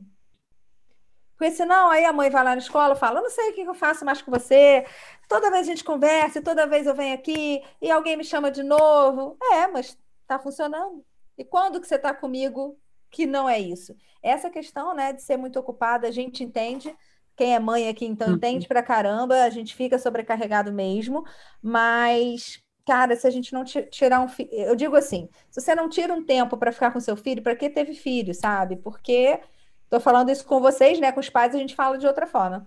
Mas se precisar chegar também nesse tipo de pergunta, a gente chega, porque assim, educar não dá para esperar, entendeu? Hoje tem cinco, amanhã tem dez, depois tem quinze, acabou, passou, cresceu. É rápido assim não dá para esperar. Então, você pode ser a pessoa mais ocupada do mundo. Eu, eu, eu, já acho que eu já contei isso, não sei se foi nessa turma. Que eu falei que me doeu o dia que eu botei eh, estar com a minha filha, fazer coisas com a minha filha na minha agenda. Já contei isso para vocês, né? Me doeu. Por quê? Porque antes a maior parte do meu tempo era para ela. Em algum momento, né? Isso vai alternando na vida. Agora, por exemplo, neste momento de vida, eu estou com muito tempo para ela. Amanhã posso estar com menos. Mas assim, é melhor você botar na agenda, mesmo que te doa, do que seu filho não ser sua agenda. Ele não faz parte. É muito triste isso, sabe? E é muita realidade. E, inclusive, depois que você falou isso, né, é, foi uma das dicas da mãe mesmo. Que colocar, assim, de 10 minutos, ela colocar na agenda dela que ela precisa com. Ela tem dois filhos, né? Ficar com individualmente, assim Falei com ela, não precisa nem meia hora, fica 10 minutos com ele. É, dá atenção 10 minutos que seja no dia, né? Começa assim, depois você vai aumentando e vai vendo quanto dá para fazer. Isso, vamos e lá, gente. Não tem, não tem um tempo definido, tá? Não tem um tempo definido. Os pais perguntam muito isso pra gente. Eu preciso ficar 15 minutos, eu preciso ficar meia hora. Não existe nenhuma pesquisa que comprove isso, até porque cada criança tem uma necessidade diferente. Então, Carol, 10 minutos para começar, se ela não tem nada, é um bom começo. Uhum. Mas se ficar só nos 10 minutos, não vai ser suficiente, tá? Porque a gente se ilude. Ah, é melhor o tempo de qualidade do que muito tempo. Gente, criança precisa das duas coisas. Precisa de tempo de qualidade e precisa de tempo-tempo. tá? Para eles, é, a, a gente é a vida deles. O dia inteiro passa. Pensa, hoje eu saí de casa, minha filha estava dormindo. Eu atendi o dia inteirinho. Eu cheguei em casa, Fiquei uma hora entre né, a minha chegada e vir para a aula. Aí ela já estava me esperando, a gente conversou do dia dela, a gente comeu junto, a uma, menos de uma hora que eu tive foi para ela. Né? E aí, ela tá lá no cômodo longe, eu falei, filha, quer que eu deixe a porta aberta? Não, mãe, pode fechar, eu tô tranquila hoje. Então, assim, eu pergunto o que, que ela tá sentindo, qual a necessidade, explico, né, o que, que pode ou não interromper, e quando eu sair daqui, eu preciso alimentar de novo. Porque mais importante do que o alimento que eu dei agora, né, para ela não ficar com fome, é o alimento emocional. Não tem jeito. Hoje ela vai dormir tarde, é isso aí, porque eu prefiro estar com ela e alimentar emocionalmente. Então, são escolhas que a gente vai fazendo, sabe? Então, ajudar os pais a verem isso. Até, Ana Carolina, esses pais, né? Assim, pai não faz por maldade. Então, talvez eles também tenham culpa, né? De não estar é, junto, ou não se habituaram a estar junto. Então, tem mãe que fala assim: eu nem sei o que, que eu vou fazer com meu filho. E aí, quando veja, se distraiu no celular e ficou ali com o celular. Hoje em dia a gente tem visto muito, né, pai e mãe fazendo vídeo com as crianças, né, fazendo dancinha, fazendo sei lá o quê. E aí eu falo assim, gente, às vezes é esse momento que eles têm de qualidade. Pode parecer bobeira, pode ser um uso excessivo do eletrônico, mas vamos olhar a parte boa. Às vezes é aquele momento ali que é a hora da brincadeira e da diversão. Não pode ser só isso, mas tudo bem também, sabe? Então, se exigir menos. De repente, você está afim de fazer um vídeo, mas você não está afim de sentar para brincar de boneca. Mas, mas, esteja junto, brinque de alguma forma, faça algo que faça sentido para você. Então, anota aí também, gente, falar com os pais da importância do brincar. Isso para criança agressiva também é fundamental. E às vezes, gente, até a criança não sabe brincar. E se ela já vem meio agressiva desde pequenininha, ela já tem problema com os amiguinhos desde pequenininha, os pais já têm um super cuidado com ela nessa questão de brincar e dar problema em, naquele ambiente ou com o filho dos outros. Então, já não é um brincar livre. Às vezes a brincadeira dela é mais agressiva, né? Gosta de brincar de espada, gosta de brincar de luta, gosta de brincar de arma, e isso é visto de uma maneira negativa, tá? Gente, não tem problema. Só, só para vocês saberem, psicologicamente não tem problema a criança brincar de nada disso. É, ela precisa colocar essa energia para fora.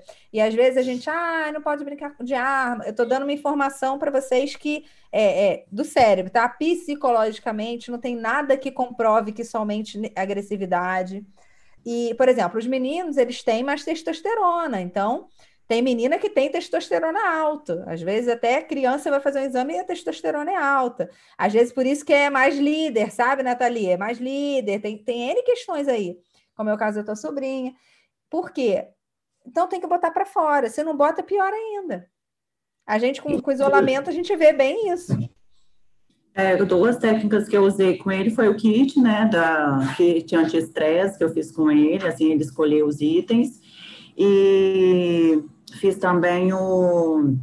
Ah, ensinei ele a dar no travesseiro, falei com ele, quando tiver muito, se estiver num estado que você não mais, usa seu travesseiro, porque o travesseiro não tem sentimento, fui, né, falando assim com ele.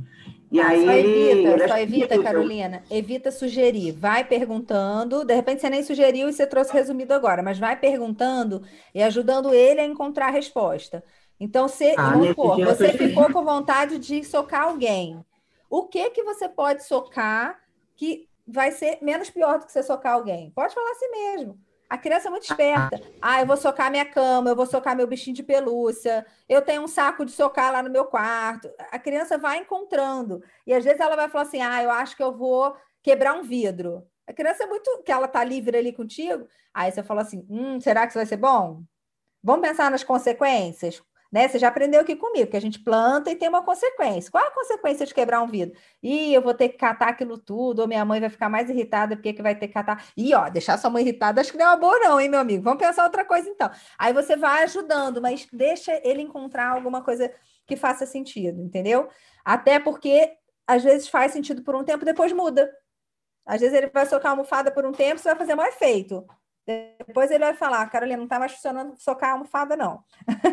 Mas agora também não preciso socar mais nada, não. Mas agora, quando eu fico com raiva, ele mesmo vai te trazendo isso diferente, tá? Gente, outra coisa que às vezes a criança chega, cara, sem brincadeira, tenho dezenas de crianças que chegaram nesse resultado, tanto que um desses casos é, foi filmado e passado no, no KCP, para quem foi do presencial ou do in-home. É, que é a criança, para aliviar a raiva, encontrar coisas relacionadas ao humor e à dança. Então, ela vai para um registro completamente diferente, porque ela é muito mais aberta que o adulto, ela é muito mais criativa. O adulto nunca vai falar assim, ah, então gatilha quando meu marido bate a, bate a porta. Aí, para eu não explodir agora, eu vou dançar. Gente, o adulto não fala isso. Não tem, percebe que não tem um caminho? E isso, para a cabecinha da criança, é um caminho super natural. É muito doido, é muito legal. A gente vê realmente como o funcionamento do cérebro dele está no límbico e o outro está no racional, no neocórtex. A gente vê, é, é claro. Adulto vai falar isso, mas não vai falar isso mesmo. Às vezes até a gente faz. A gente vai dançar para se desestressar, mas a gente não tem essa, essa leveza, essa clareza para expressar isso dessa forma. Isso é muito mais demorado. E a criança vai falar: Ah, eu vou contar piada então para o meu amigo ficar de bem comigo. A criança vai falar uma coisa desse tipo. Tá? Então fica bem aberta, Carolina, porque quando ele começar a extravasar, você vai. Um dos bons sinais é isso. Você vai falar assim: nossa, ele trouxe uma coisa totalmente esquisita. Isso é um bom sinal, entendeu? Quando ele trouxe uma coisa totalmente esquisita. E aí, se a gente sugere, a gente acaba interrompendo é, esse fluxo ali da criança que é muito criativo, muito aberto. Tá, desde só para finalizar, assim, é, uma dúvida que eu tenho é em relação a gente provocar esse sentimento nele, assim, na sessão. Isso é válido ou não? Você vai provocar só nesse treino dos seis segundos. Nesse treino dos seis segundos, você vai realmente provocar. Você vai, inclusive, se proteger fisicamente, porque tudo pode acontecer. Você vai estar ali ligadaça. Mas nos outros momentos, não. Nos outros momentos, você vai ou perguntar apenas, ou você pode encenar, fazer até uma dramatização. Por exemplo, no Novas Atitudes, às vezes ele escolhe lá uma carta e você vai encenar, e nesse momento que você vai dramatizar ali para ajudá-lo, né, a ver essa situação e buscar novas ações, ele pode dizer que ele está com raiva naquele momento, ele pode até ali sentir a raiva, mas é muito menos. Quando você mexe com gatilho, Nesse momento, né, que os seis segundos é uma simulação da situação real, aí o negócio é bem forte mesmo. Tanto quando a gente faz com o adulto, o adulto chora, o adulto treme, e a criança muitas vezes também. Às vezes ela fica mais branda, mas muitas vezes também ocorrem reações que você vê fisicamente. Tá bom? E deixa ele viver isso ali, deixa, simula, deixa ele viver, fica tranquila com isso. Não vai fazer mal para ele, não, pelo contrário. Vai fazer bem você ajudá-lo a, a trabalhar isso. Outra coisa, Carolina, âncora. Âncora. Divertidamente. Então, eu não estou sabendo fazer direito âncora. Eu tentei fazer âncora. uma vez, mas não, não achei que não, não surtiu efeito. Eu acho que eu não estou sabendo fazer. Entendi. Eu posso fechar hoje aqui com vocês, fala, fazendo a âncora rapidinho no final. Gente, é uma simulação, tá? Não vou fazer todo passo a passo, porque senão demora. Para a gente fazer uma âncora com qualidade, a gente precisa fazer pelo menos uns 20 minutos, né? Tanto que o tempo de ferramenta que vocês têm é meia hora, tá? Mas eu vou fazer um ampassant aqui de âncora, que aí vocês é, é, registram, tá bom? E se precisar, se ainda ficar dúvida, Carolina, você coloca lá. E a âncora, ela tá na aula 3, na aula 3 não, na aula de novas atitudes, no módulo 5. Então anota aí. No módulo 5, o nome da aula é Novas Atitudes, mas dentro dela tem roadmap e a âncora. Filmadinho. Então, para quem ainda tem acesso aí, você pode ir lá assistir várias vezes, que aí a Márcia vai estar fazendo lá e vocês vão ver, tá bom? Show de bola. Roadmap também é legal, porque a criança vai fazer um planejamento, coisa que com certeza criança que é agressiva, ela não tem esse passo a passo, ela não tem esse tempo de planejamento. Então, isso é tudo novo na vida dela e, e mexe com o corpo, sabe? Tudo que vai dando uma nova consciência corporal para essa criança poder descarregar de uma outra forma, é, funciona bastante bem. Beleza? Os células relacionais, você falou que foi o que você fez, não foi? Foi Carolina que fez células? Não, foi Raquel que fez células, foi Raquel. Os células relacionais. Ah, porque você não fez porque não é formal, Daisy. Daisy, sua louca. é informal que você tá. Os células relacionais, se ele fosse maiorzinho, também ajuda muito a questão do deslocamento perceptivo. Então vamos lá. Roadmap você pode fazer com os pais, eu esqueci que era formal, me empolguei, informal, me empolguei. O âncora, você também pode fazer com os pais. Os seis segundos, você pode fazer com os pais. São ferramentas que a gente faz realmente com o adulto, mas eles não vão fazer igualzinho com a criança. Mas eles vivendo isso, eles vão conseguir ajudar a criança com situações parecidas, mas eles não vão aplicar a ferramenta, tá? Então, só para eu retroceder aí, porque eu me equivoquei. Fiquei falando contigo como se fosse formal, tá bom? Então, é, não, mas é porque também eu atendo, eu atendo, a criança, mas como psicóloga, né? Ah, sim. O, o, processo do kit que eu estou fazendo eles, mas eu atendo a criança também, independente. Então, nesse caso, Carolina, nesse caso, se você quiser, você pode aplicar as ferramentas. Por quê? Ah. A gente fala para vocês não atenderem criança de seis anos, porque é muito difícil atender criança de seis anos. É muito difícil. É, todo mundo que eu conheço que foi atender teve resultado. Mas é aquele processo suado que você fala assim, nunca mais quero fazer na minha vida. Então, é, porque ele tem, eles têm dificuldade de, de adesão, assim, né? Sim, eles ainda não têm a abstração necessária, né? Ainda não tem interpretação trabalhada. Mas você pode fazer, então, porque aí você já está com ele na terapia, vai somar, tá bom? Aí você me lembra que é esse caso, quando for falar comigo, senão eu vou falar, gente, é informal, mas fez a ferramenta. Fala, Deise, é, é aquele que eu atendo como psicóloga também. Beleza, meninas? Então vamos para o case, para dar tempo de eu pelo menos fazer o passo a passo da âncora com vocês no final. Não vou instalar uma âncora assim, né, daquelas, mas para ver se a gente consegue fazer o passo a passo no final. Podemos ir para o case ou tem gente com dúvida aí que não pode deixar de sanar hoje? Prioridade é vocês, gente. Se não der para botar o case aqui, eu boto o case no grupo, também não tem problema. Como é que tá aí, Jessiquinha? Podemos seguir? Então tá bom. Deixa eu buscar compartilhar aqui com vocês. Esse case é um case de informal, e aí também vai trazendo uma luz aí para vocês. É, eu chamei esse case de case sobre infantilidade e mão no peito. Vocês vão entender já já por quê. Família S, que eu atendi no Rio. É mão no peito mesmo, gente. Sabe quando a criança fica botando a mão assim no peito da mãe, ó, por dentro da roupa? Isso é uma coisa que depois que a mãe faz o desmame, acontece bastante Alguém aí conhece alguma criança que fica fazendo isso? Alguma mãe já reclamou? Legal. Isso é uma coisa que é bem corriqueira. Igual as mães pedem desfraude, pedem é, desmame, ajuda para isso, elas pedem ajuda para tirar a chupeta, para tirar a mão do peito, porque é como se fosse a substituição que a mãe faz, que a criança faz, tá? De apego, daquele vínculo de apego com a mãe. Essa, essa criança aqui, ela tinha uma, uma complicação maior. Ela fazia isso com qualquer pessoa. Ela faz, botava a mão assim no peito do pai, que não tinha peito, né? Mas enfiava a mão por dentro da blusa, da empregada, da avó, tá? Então era uma, era uma coisa assim muito generalizada e que estava incomodando muitos pais, porque a criança fazia com várias pessoas, fazia em vários ambientes, etc, etc. Então, só para vocês entenderem o motivo principal do case, mas tem muito caroço embaixo desse angu. Pessoal de Portugal, a gente fala assim: tem muito caroço embaixo desse angu. Angu é uma comida daqui, quer dizer que tem coisa escondida. Quando o negócio parece assim, mas é só isso? Os pais procuraram porque a criança está com a mão no peito. Pode saber que tem muito mais coisa, tá bom? Então vamos lá.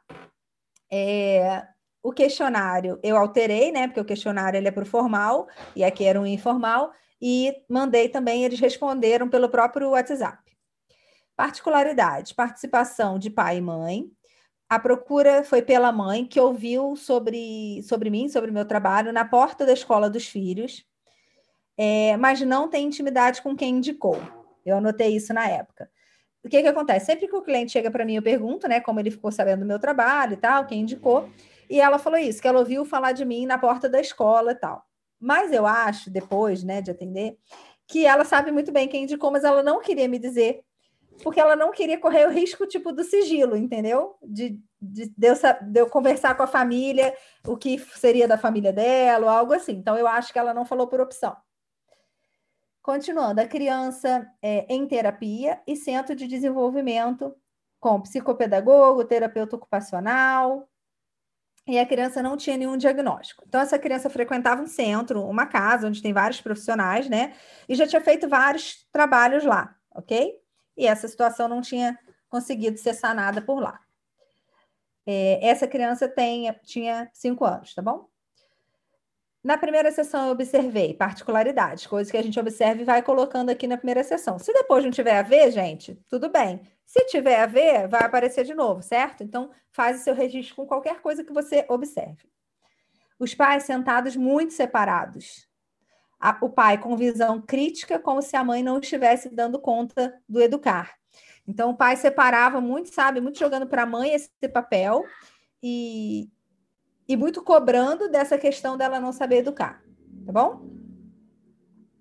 é, é, bem interessante isso, gente. Vocês que estão começando a atender agora, quem for atender presencial, né? Ou até mesmo no online, vocês também conseguem reparar. No online é um pouco menos, porque geralmente as pessoas se aproximam para estar tá na câmera, para caber no quadradinho. Mas no presencial é muito você observar essa, esse não verbal. Sentar separado, casal que não se encosta durante uma hora de sessão. Então, você pode observar várias coisas aí. Demanda de primeiro contato. Crianças perto de 3 e 5, porque eram dois meninos, chorando e desobedecendo demais, apresentando gritos e agressividade. A, a mãe emocionada e se dizendo descontrolada, pedindo ajuda.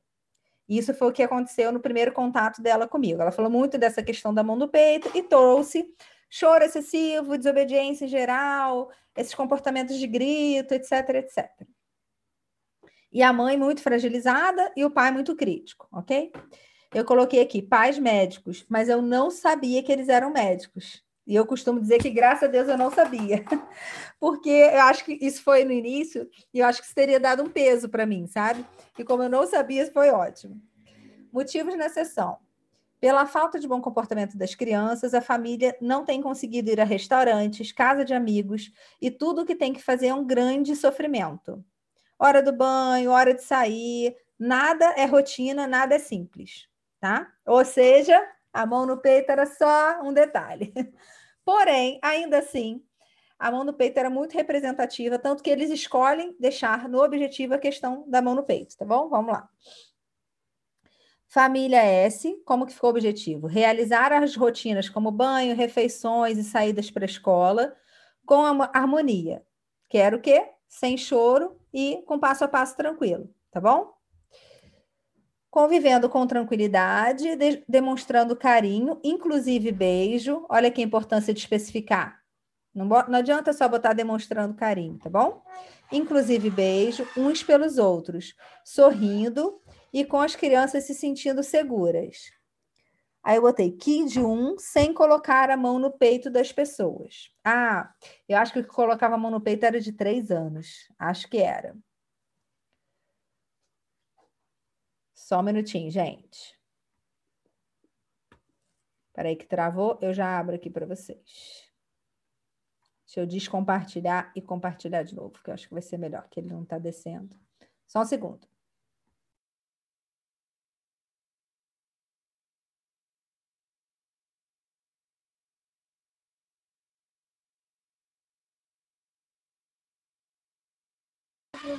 Até aqui, dúvidas? Tá bem desenhadinho, né? Então, vou continuar aqui. Aqui para o final, as evidências, gente. Rotinas como banho, refeições e saídas para a escola com tranquilidade e alegria.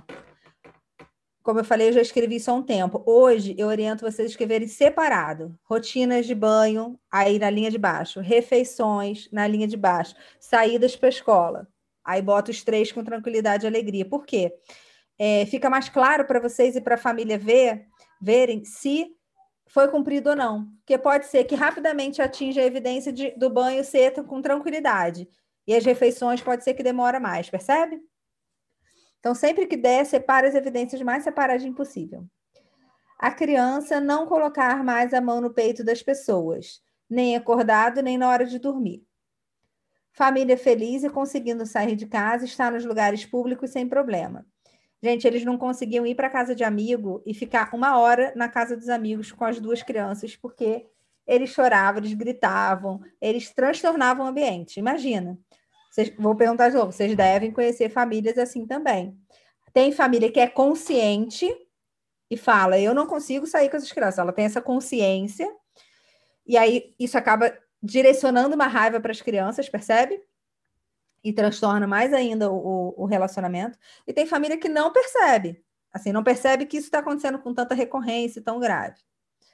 Última evidência, conseguir ficar nessa casa de amigos e parentes, nessas casas, né? Bem, sem ter que ir embora. Ficar por mais de uma hora. Então, ó, evidencia, gente bota no detalhe para vocês saberem. A escrita é sempre positivo, exceto essa aqui, ó, que ficou não colocar mais a mão no peito. Esse era não colocar mais a mão no peito mesmo. O que, que se quer ter no lugar? Nada. Então não tem como fazer uma escrita positiva disso. É, comportamentos, anota aí, que são para extinguir, e que não tem outro para colocar no lugar, aí pode começar aí com, com não, tá bom? Ou, por exemplo, parar de roer unha. Vai ser parar de roer unha mesmo. O que, que você quer no lugar? Nada. tá bom? Então, são exceções aí que pode ter uma escrita negativa, mas em geral, a escrita é sempre positiva. É...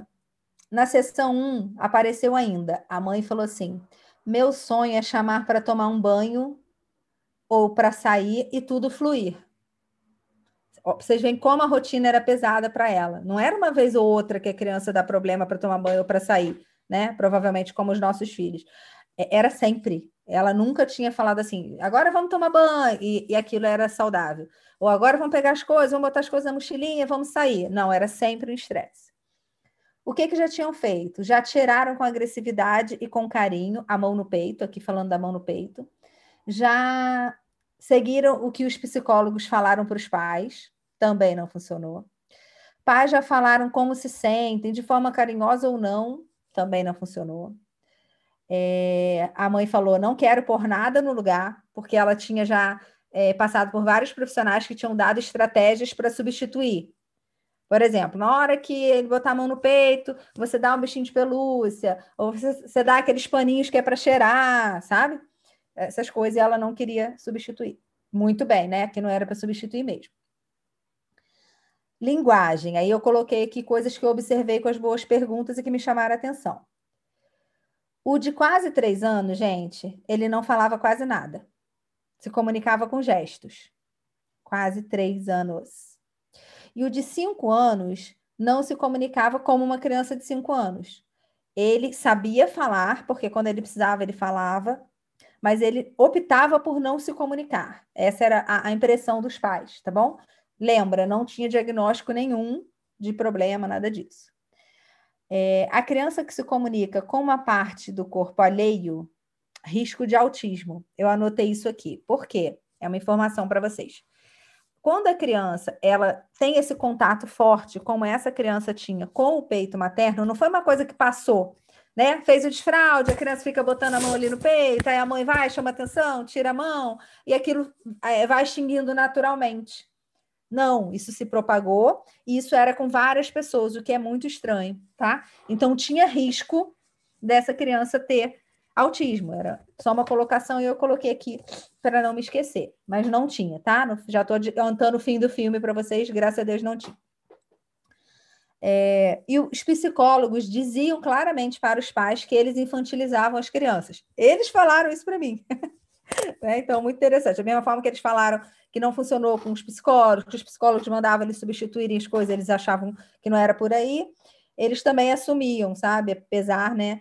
É, a mãe, muito sensível e, muito culpada, assumia tudo, e o pai criticava, mas aí a mãe dava uma alfinetada ele acabava assumindo também. Impressões e análises iniciais. Uma desconexão do casal entre si, né? E com as crianças. Desconexão completa, gente. Parecia que eles estavam criando o filho de outras pessoas. Problema de comunicação grave na família, inclusive com falta de fala das crianças.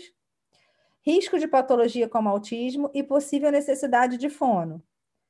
Mão no peito como um símbolo de outros incômodos. Tá? Então, são anotações que eu fiz aqui para se precisasse voltar que linha seguir, né? A, o tradicional, usar as ferramentas ali tradicionais do fazer valores com a família, isso tudo que vocês já sabem do informal, né? Eu tive um suporte da Márcia, né? Nesse caso, igual eu supervisiono vocês, né? dessa vez eu pedi uma supervisão para ela, porque eu estava já na terceira sessão com a família e eu não via uma melhora, eu não via assim, algo significativo que eu falar, tivesse certeza que eu ia chegar ali na quinta sessão e ia estar com resultado bom, como eu já tinha tido em outros informais, tá? Conversando com a Márcia, o que, que ela me ajudou a ver, né, na supervisão com ela? Que a criança precisava ir para o status de 5 anos de idade, né? Principalmente a de 5. Ou seja, ela não ela não tinha uma vida normal como de criança de 5 anos, nem na fala, nem nas vivências, nem nas brincadeiras. Então, a gente identificou isso, tá? Qual era o interesse dele hoje? O que os pais oferecem para ele, tá? Para a gente ir puxando essa questão dele agir, né, e ter uma vidinha como um menino de cinco anos. Fala como se estivesse falando com o bebê ou como adultos. Então, os pais alternavam nisso, sabe? Tratava como bebê, aí quando ficava bravo, falava, né, como se fala com adulto. Convive é, com crianças da mesma idade na escola e outros amigos são mais novos. Então, ele só convivia com crianças da mesma idade na escola. Os outros eram mais novinhos. Isso tudo eu fui fazendo perguntas, né, e os pais foram respondendo. Trabalhar com pais, quais os interesses deles? Ajudá-los a promover a criança a contar histórias, a falar dele, a contar histórias fictícias ou a falar dele para privilegiar a fala, para que eu pudesse, junto do processo, junto com os pais, ir identificando se eram questões mais emocionais né, e comportamentais, ou se realmente ele poderia ter N questões aí né, sobre a fala aqui para o final, né? O que vocês podem fazer para que ele fale? Gente, imagina se perguntando isso para os pais. Eu perguntei exatamente assim: o que vocês podem fazer para que ele fale? É, e uma das coisas que a mãe respondeu foi parar de fazer as coisas por ele sem ele pedir. Porque, como eu já sei que vai dar problema, eu faço para ele antes dele se irritar. E aí eu perguntei para ela: e mesmo assim ele se irrita? Ela falou: se irrita. Percebe? Então não era isso que estava resolvendo. É... O que vocês podem fazer para que ele seja uma criança, né, de acordo com a idade dele, com a sua essência? É... Para você se empoderar mais de si mesma, perguntei para a mãe. O que ainda não fizeram, tá? Então aqui está anotado meio solto e eu estou esclarecendo para vocês. Aqui eu coloquei uma colinha, né? O que de coach dizer. Se já fizemos tudo, então não vamos fazer nada, vamos ficar aqui. Gente, como eu falei, o processo estava para mim agarrado. E aí eu fui pegar a supervisão com a Márcia, e esses pais ficavam sempre falando isso. Ah, eu já fiz isso, eu já fiz aquilo. Eles realmente já tinham feito muita coisa, gente. Eles já tinham passado por muitos profissionais. Porque tem pai que fala isso, né? Aquela frase que vocês aprendem no curso. E aí a gente fala assim, né? Então vamos listar aqui, né? Você pega o flip chart e não sai de dois itens. O tudo, às vezes, não era nem dois itens. Mas esses pais não, eles tinham feito muita coisa mesmo. Só que eles ficavam também usando isso, né, como uma desculpa. Essa foi uma mãe que, inclusive, falou assim para mim: Olha, se você for vir com esse negócio de lúdico, ela falou isso para mim na primeira semana, na primeira sessão. Se você for vir com esse negócio de lúdico, nem adianta esse negócio de brincar, porque eu já tentei de tudo nisso, eu não tenho o menor talento para isso. Então, eu já te falo que se precisar passar por isso, já não vai dar certo o processo. Ela já falou assim, com essas palavras na primeira sessão. E aí eu expliquei para ela que nada era obrigatório, que eles que iam criar as novas ações deles, mas que eu precisava informar para ela que sim, com brincadeira, com o lúdico, era a forma que o cérebro dos filhos dela, em função da idade deles, receberia melhor. Então, que ela poderia fazer a opção de não usar isso, desde que ela fizesse essa opção, tendo consciência de que assim seria mais fácil. olha, olha como eu compliquei a vida dela sem dizer que ela precisaria, né, fazer alguma coisa. Tem que, né? A gente não tem que no Kids. Então, ela poderia não usar, mas ela usou brincadeiras. Daqui a pouco conto para vocês.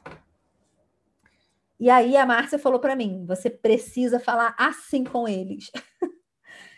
Se vocês já fizeram tudo, então não vamos fazer mais nada. Vamos ficar por aqui conversando. Vamos ficar por aqui de braços cruzados. Falei, Márcia, eu vou ter que nascer de novo para falar isso. Olha que eu já era psicóloga, gente. Eu gosto de contar as agruras para vocês verem que não é difícil só para vocês. Quando eu falo para vocês, faz uma metalinguagem forte, né? Bota ali o dedo na ferida. Eu sei que não é fácil, mas a gente precisa fazer. E eu fiz. E esse tipo de coisa foi o que foi fazendo o processo realmente caminhar, tá bom? Eu trabalhei com eles também a relação dos pais consigo mesmos, que é a primeira aula do módulo 6, anota aí. Porque eles tinham muitas coisas que eram das vivências deles como filhos que estavam atrapalhando a forma deles educarem, tá? Em seguida, a aula 2 é a relação dos pais com os filhos. Então, essas aulas, essas duas aulas vocês têm que ter assim, na mente, no coração, tem que estar muito fácil aí para você acessar. E eu fiz uma visualização com eles, igual a gente faz a visualização quando a criança está ali na conquista, né? Ou o adulto está ali na conquista do roadmap. Só que geralmente a gente bota lá para o futuro, né? Para o dia que ela quer conquistar. Eu fiz uma visualização mais ou menos falando as mesmas coisas, gente. Só que levando eles para o passado, para eles se verem no momento de criança. Porque eu queria conectar a criança interna deles com a criança dos filhos. Porque quando a gente senta para brincar com o filho, o que está acontecendo? Nossa criança interna está se divertindo ali. É o momento dela ser feliz, né? E você vai ser criança interna o dia inteiro? Não, porque você não paga conta, você não trabalha, você não namora de forma adulta, então não. Mas você precisa ter esse momento que você sabe liberar, né? Sabe apertar o seu botãozinho. Agora a minha criança interna pode relaxar um pouquinho aqui. E eles não sabiam, eles estavam muito longe disso. Então o que, que eu fui falando? Vai para um dia, da sua infância, escolhe um momento importante para você da sua infância, agradável. Então, você vai dando, dando essas coordenadas, mas sem direcionar, tá, gente? Você está vendo, você está vendo uma cachoeira? Não, faz isso não, tá? Você está vendo um urso? Não, não faz nada disso. Você só vai dizendo, escolha um dia da sua infância. Lembra, vê como é que está esse dia, qual é a luz que tem nesse dia, qual é o cheiro, quem é que está com você, o que, que você está fazendo bem parecido com o que vocês fazem do, da conquista, tá bom? Estou reforçando isso para vocês verem que é uma coisa que vocês sabem fazer. A diferença é que um é para o futuro e o outro é para o passado, tá bom? Foi uma estratégia que eu usei também, ajudada pela Márcia. A Márcia falou: o que, que você acha de fazer uma visualização? Eu falei: acho, acho que é isso, acho que é isso que eles precisam. Não sei se eu vou saber fazer, mas vamos lá, tá? Então, isso aqui é, é ouro, isso aqui é coisa de supervisão para vocês. É, então, o que, que aconteceu? Né? Eles voltaram lá para um dia da infância, as crianças deles, pessoais, encontraram com as crianças filhos e eles brincaram, se divertiram. Gente, eles choravam, né? Na visualização de olho fechado, eles choravam, sabe? Foi muito forte para eles. O pai era mega engessadão, assim, aquele durão, sabe? Pô, não, isso, aquilo, pá, pá, pá. E, e, ele foi quebrado aí nesse dia, foi bem bonito. E a mãe já era super sensível, se, se entregou é, lindamente. E deixa eu ver aqui. Depois, ambos contaram que em sua visualização, um adulto que estava trazendo os filhos e, e eram pessoas importantes para eles, é, como o avô já falecido. Então, na visualização dos dois, veja, eu não falei nada de pessoa, eu só falei assim: tem alguém com vocês? Quem está com vocês? E depois eu falei: agora vocês estão vendo seus filhos, seus filhos reais estão se aproximando e vocês vão brincar juntos. Foi a única coisa que eu falei. E os dois construíram que algum adulto trazia os filhos deles. Olha que bonito! Você vê como eles estavam ligados na hora que houve conexão até com a com, a, com isso. Eu acho que os dois foram os avós, inclusive, só que o, o dela eu acho que já era falecido. É, deixa eu ver onde está aqui, tá.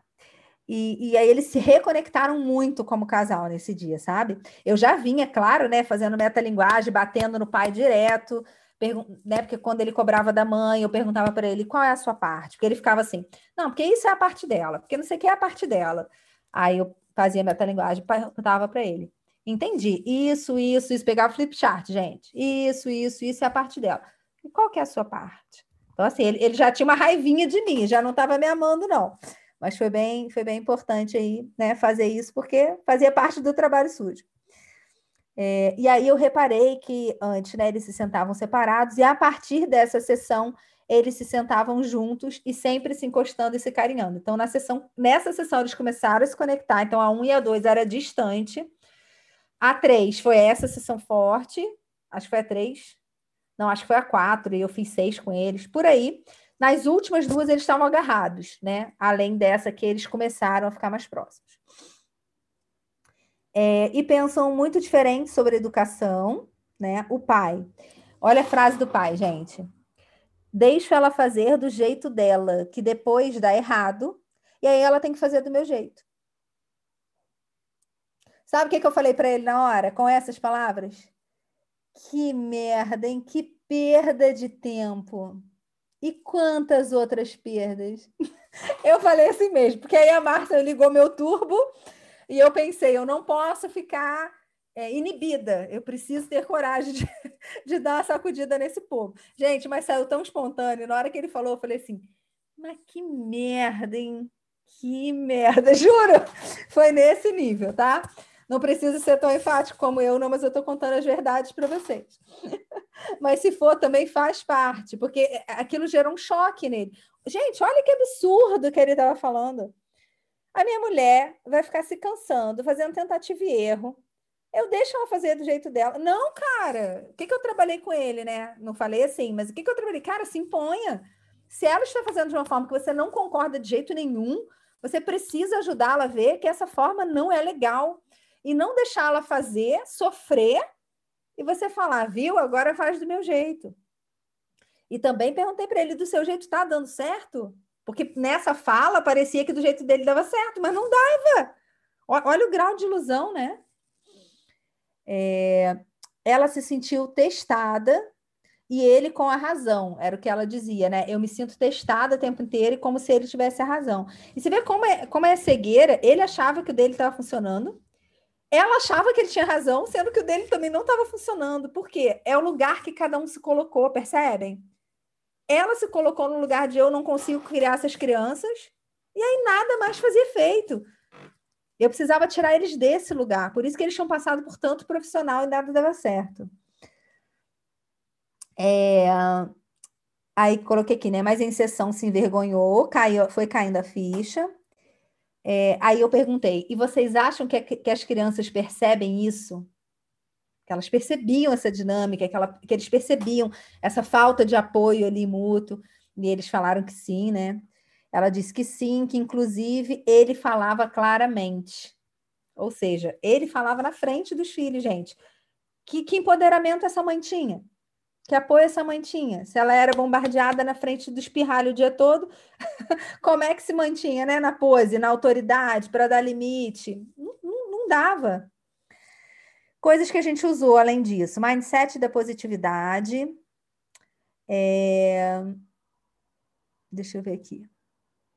Uma nova palavra e o dia que não fizeram, o mais velho procurou. Ah, tá eles começaram a fazer um mindset da positividade. E aí teve um dia que eles foram para uma festa é, e não fizeram. Chegaram tarde da festa, né? E foram dormir cansados da festa. E aí o pequenininho que não falava, ele falou novas palavras, demonstrando que não podia dormir sem fazer um mindset da positividade. E aí os pais fizeram e foi muito marcante para eles, ou seja, né? Quando eles querem, eles se expressam. Só, tipo, o menor realmente nem sabia falar direito, né? E aí depois eu indiquei uma amiga minha fono, que inclusive era Kid Coach também, né? Então foi uma aluna que veio fazer Kid Coach que era fono e fez um trabalho lindo com eles também. Só ampliou, mas eles já, os pais já terminaram o processo com as duas crianças falando. A que só, a, a que optava por não falar e sabia falar muito bem, falando, falando. E o de três anos que não sabia falar, aprendendo a falar, né? Já se expressando. Deixa eu ver mais o que. Aqui.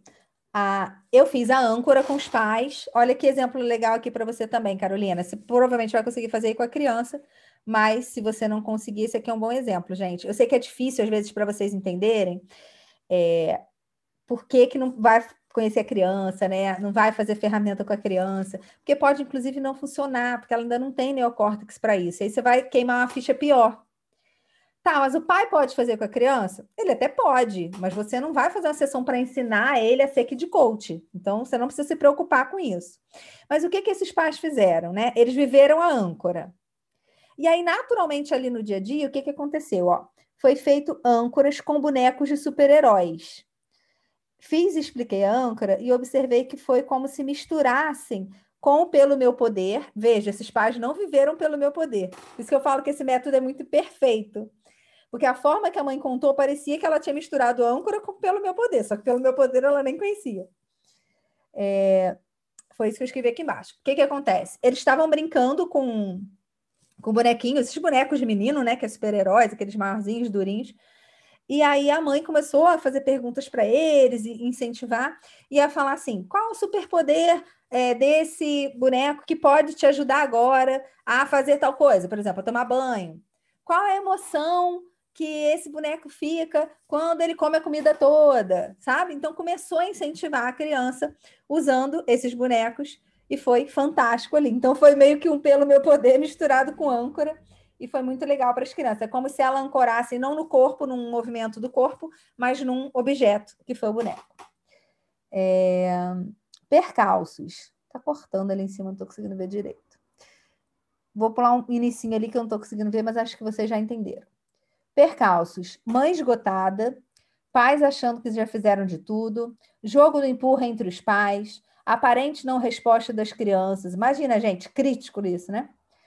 Dúvidas sobre patologia e viagens do pai.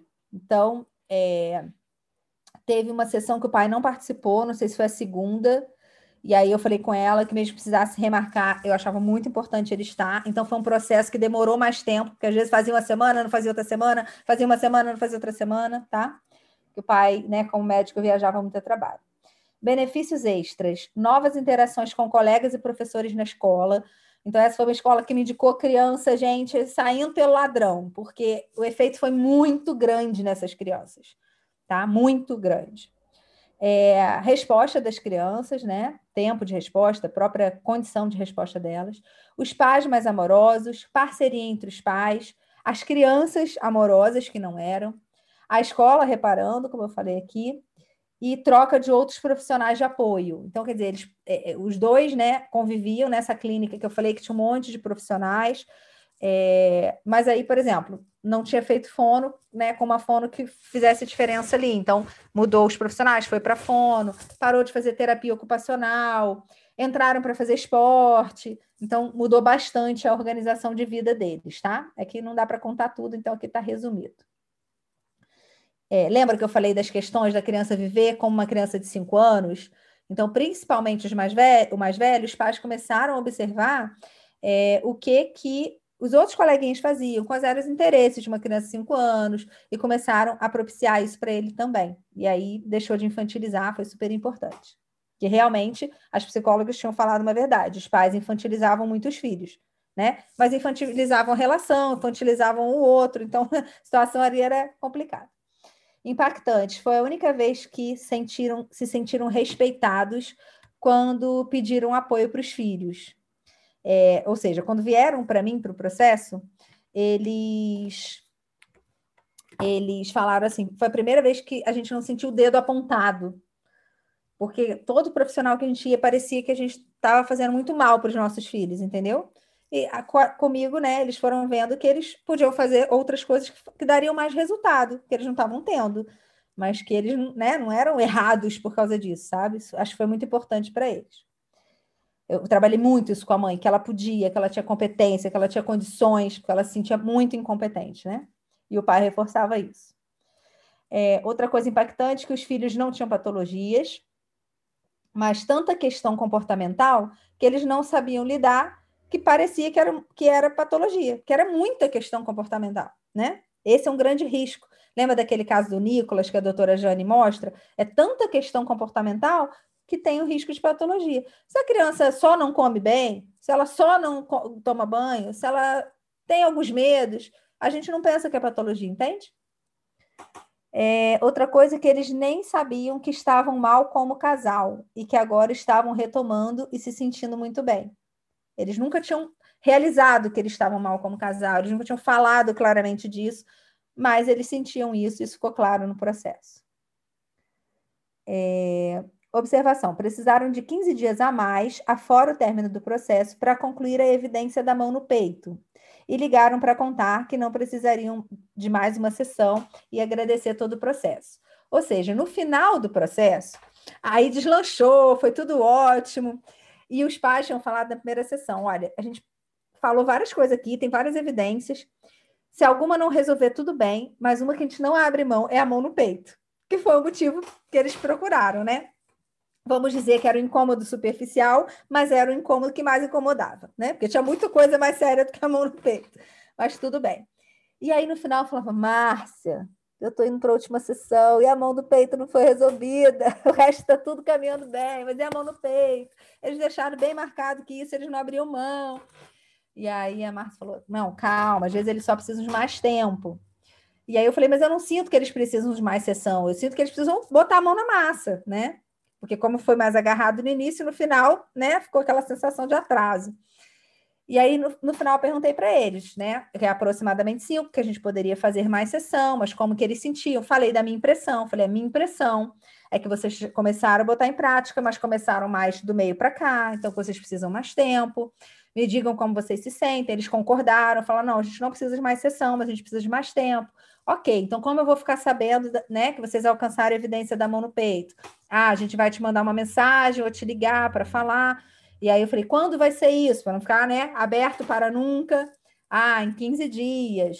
E aí assim foi, tá? E como que eu fui trabalhando a questão da mão no peito, gente? Não trabalhei super focada a mão no peito. Por quê? A mão no peito era uma consequência de toda essa insegurança. Eu já sabia que era apego de vínculo ali, mãe e filho, que ele não queria crescer. Isso para mim, né? Até pela psicologia, isso era claro. Agora, como é que resolve? Bate na mão, tira com amor, tudo isso eles já tinham tentado. Então eu sabia que eu não devia ficar no foco cego ali, e isso é muito bom. Anota essa frase que eu vou dizer para vocês. Uma coisa é o que o cliente pede para vocês. Outra coisa é o que vocês sabem que tem que entregar. Uma coisa é o que o cliente pede para vocês. Vocês vão ignorar? Claro que não. Tanto que isso vai para um objetivo, isso vai para as evidências. Outra coisa é o que vocês sabem que tem que entregar. Vou dar um outro exemplo para ficar fácil. Um outro processo, acho que eu mostrei aqui para vocês esse, do bullying. E no processo tinha assim, que a criança tinha que ler duas horas por dia alguma coisa fora do, do currículo escolar. E essa, eu fui vendo que ao longo do processo essa evidência não tinha nada com nada. Né? Quando eu escrevi, você está no primeiro dia, beleza, como evidência ela estava bem escrita, mas ela não tinha importância nenhuma. E ela não foi atingida ao final do processo. E os pais falam: não, isso aí nada a ver, a gente botou isso aí só porque a gente queria que ele fizesse algo né, saudável, que lesse e tal, mas isso não é importante. Tá? Então, é, cuidado, que nem sempre o que o cliente coloca como foco é foco, ou o que ele quer, às vezes não é o que você pode fazer, né? Tanto que às vezes tem o pai que quer que você ajude a criança, ele quer quase que você convença a criança a fazer tal coisa. Esse não é nosso papel, tá bom? E aí eles foram fazendo coisas que eles já faziam. Eu acho que foi fundamental para a mão do peito, foi eles dizerem definitivamente, com clareza, com emocional adequado, tom de voz adequado, que é o que a gente falava aqui no início da, da nossa aula hoje, que eles não aceitavam mais isso, que eles não queriam aquilo. Tirava com carinho, mas é, tinha ali uma permanência do não aceitar né? Porque antes o que, que acontece? A criança chorava, esperneava, e aí, para não fazer escândalo, deixava fazer. Gente, imagina a empregada deixar fazer isso. Imagina o avô deixar fazer isso. É, é tão. Sim... Entende como vai ficando, a família vai ficando doentia em volta de um comportamento, apenas de um comportamento. É muito sério isso. Enfim, o caso foi assim, lindo, lindo, e quero ouvir vocês sobre dúvidas. Vou só fazer um ajuste aqui com vocês. Eu não vou fazer a âncora aqui. Eu acho que é mais produtivo vocês verem o vídeo. E se precisar, eu faço até lá no grupo com vocês, tiro as dúvidas, faço com áudio, ou a gente marca, começa a próxima aula fazendo, porque acho que não vai ficar legal agora. Acho que já, já foi a energia de hoje, já foi um bom conteúdo, para a gente não fazer, fazer uma âncora meia boca, é melhor não fazer. Tá bom? Tá bom, Carol? Dá uma assistida na aula e eu, a gente continua esse papo da âncora lá no grupo.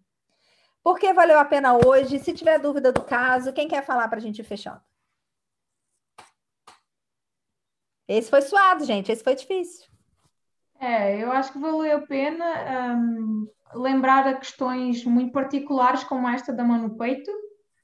Uh, não aparece todos os dias, mas eu que não sou mãe sei que existe esta situação. E realmente a aula hoje foi toda muito, muito rica, Daisy. A informação foi muito boa. mesmo. Muito bom mesmo. Tudo. Fantástico. Ah, Ainda não estou atendendo, mas eu estou desejando, porque é com cada história, com cada final feliz que é... Mas está com uma bagagem, né? é, é muito bom, este processo é lindo, lindo, lindo, lindo. Que coisa é. boa. Vamos, vamos pensar outras situações que podem aparecer, tipo essa da mão no peito? Que outras coisas esquisitas, assim, vocês já ouviram? Essa é bem recorrente, tá, gente? Tem criança Sim. que só bota a mão no peito na hora que a mãe vai dormir. Tem criança que só bota a mão no peito perto de quando deixou de mamar e depois isso vai passando. É que essa aí virou uma sessão mais séria. Mas vamos pensar outras coisas que vocês já ouviram? Só para a gente ver coisas que podem aparecer aqui. Eu já tive, não no, a mão no peito, mas uh, uh, para adormecer tinha que ser com a mão dada e é engraçado porque nós estávamos, nós estávamos agora a falar e houve um, uma situação de, um, de, uma criança que eu sinto que não fiz um bom trabalho. Uh, na altura até passei da criança só para os pais e aquilo que eu estava a pensar quando estava a ouvir o caso era quem me dera que isto, isto tivesse sido, né, a própria formação, poucos meses antes, era uma, tinha sido uma questão só de dois ou três meses antes e eu já tinha agarrado estes pais. Mas é daqueles casos que eu sinto que falhei por falta de, de ferramenta e por falta de, de, de saber pegar. E é desta questão até da mão. Legal, Nathalie. Eu te acolho e saiba que eu também me sinto assim. Várias, várias coisas que eu olhei para trás. A gente olha, né, nos nossos atendimentos, você, eu, Carolina. Talvez quem é mãe e pai, né, vai olhar, poxa, se eu tivesse seis meses antes com meu filho, eu tinha ajudado mais naquela situação. E, e, é isso aí mesmo. E é bom a gente ver, né, o quanto a gente está mais capacitado, mais experiente. Isso aí é da vida mesmo. E, e, e bom, muito bom você ter essa clareza. É, gente, isso acontece muito, de ter que é, segurar para dormir. A, a, a, minha, a minha filha tem uma amiguinha que ela vem para cá, ela já tem sete anos, tem idade da minha filha, e ela vem com um cachorro que ela dorme desde bebê. Gente, pensa o cachorro mais xixelento da face da terra, aquele bichinho de pelúcia que você olha assim, vem aquela menina arrumada com aquele bicho horrível, sabe? É, a gente chama de objeto transicional, né, na psicologia. E, e, e há, há necessidade de fazer uma passagem disso, sabe? porque vai ficar com isso até quando? Até 15 anos de idade? Né? Então, é, tem, tem as fases ali para a gente fazer isso, e isso é só um exemplo, né? Objetos são diversos. É, quer ver uma outra coisa muito forte? A criança que só dorme com a mãe, a criança que só dorme com o pai. Não tem mais nada a ver com a amamentação, tá com 5 anos de idade, mas não dorme com o pai. Ah, pelo amor, né? Pelo amor de Deus, né? É aí que a coitada da mãe fica como? Porque é muito gostoso, mas também é muito cansativo. Né? Então, assim, criar dinâmicas que a criança vá se apropriando do corpo dela, se apropriando dos desejos dela, fazendo essa separação, isso é muito saudável psicologicamente. Então, isso vai evitar, inclusive, possíveis patologias. Diga, Carolina. É, eu não sei se entra nesse caso, mas é, a volta, assim, de fazer xixi na cama.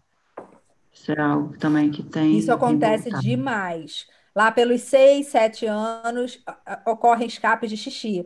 Eu pego muito é. mais menina, não sei o que, que vocês menina. pegam, mas eu pego muito uhum. mais menina, muito, infinitamente mais menina. Às vezes é aquela fase que quer ir dormir na casa de uma amiguinha e não pode dormir porque voltou a fazer xixi na cama, e aí não fica à vontade de ir, e aí isso já mexe com a autoestima, e aí já mexe com um monte de coisa, porque as outras vão, ela não vai, e por aí, e por aí vai às vezes vai ficar, não fica na casa dos avós que podia ficar, passar um fim de semana, se divertir, e aí também dá um descanso para os pais, e aí não vai porque vai assistir na cama. Parece uma coisa boba, mas que transtorna várias coisas legais que poderiam acontecer, né? Então, fica de olho aí, duas gente. duas semanas que o meu filho está com os avós e tem sido uma paz. A gente não sabe se gosta mais quando está junto ou quando está dando descanso, né? É bom demais. É muito bom. Eu falo que na quarentena, né, a gente ficou muito sem poder fazer essas coisas, né? E aí que a gente viu o, a, o alívio que é, gente, quando a gente tem isso no dia a dia. É verdade, né? Quem tem família que apoia, eu também tenho, graças a Deus. Pega, leva para o sítio, fica lá o fim de semana, ah, beleza. Então, quando a gente não né, ficou sem poder fazer isso, cara, a gente vê que é uma, a mãe precisa desse tempinho, pelo amor. São 365, gente, 24 horas. Sim. Eu, eu falo, vontade às vezes de tirar um filho. eu falo assim, é 24 barra 365. É, não é fraco, não. A gente entende as mães, a gente tem empatia por essa causa. Beleza, meu povo? Então, muito, muito obrigada. Estou aqui para o que precisarem. Raquelzinha, tamo junto. Carolina, não esqueça de ti, não. Apareça. que precisar, estamos aí, tá bom? Nathalie maravilhosa, Jéssica, Sabrina, é muito, muito bom estar com vocês. E torçam para que dê tudo certo, que aí a minha visita poderá vir no início da próxima aula ficar com vocês. E aí acho que tipo ela faz a primeira hora e a gente faz a segunda hora junto. Mas vai ser um, um case bem legal. Vocês ouvirem de outras pessoas, poderem perguntar também é bem legal. Tá bom? Beijo! Tchau, tchau. Beijo no coração.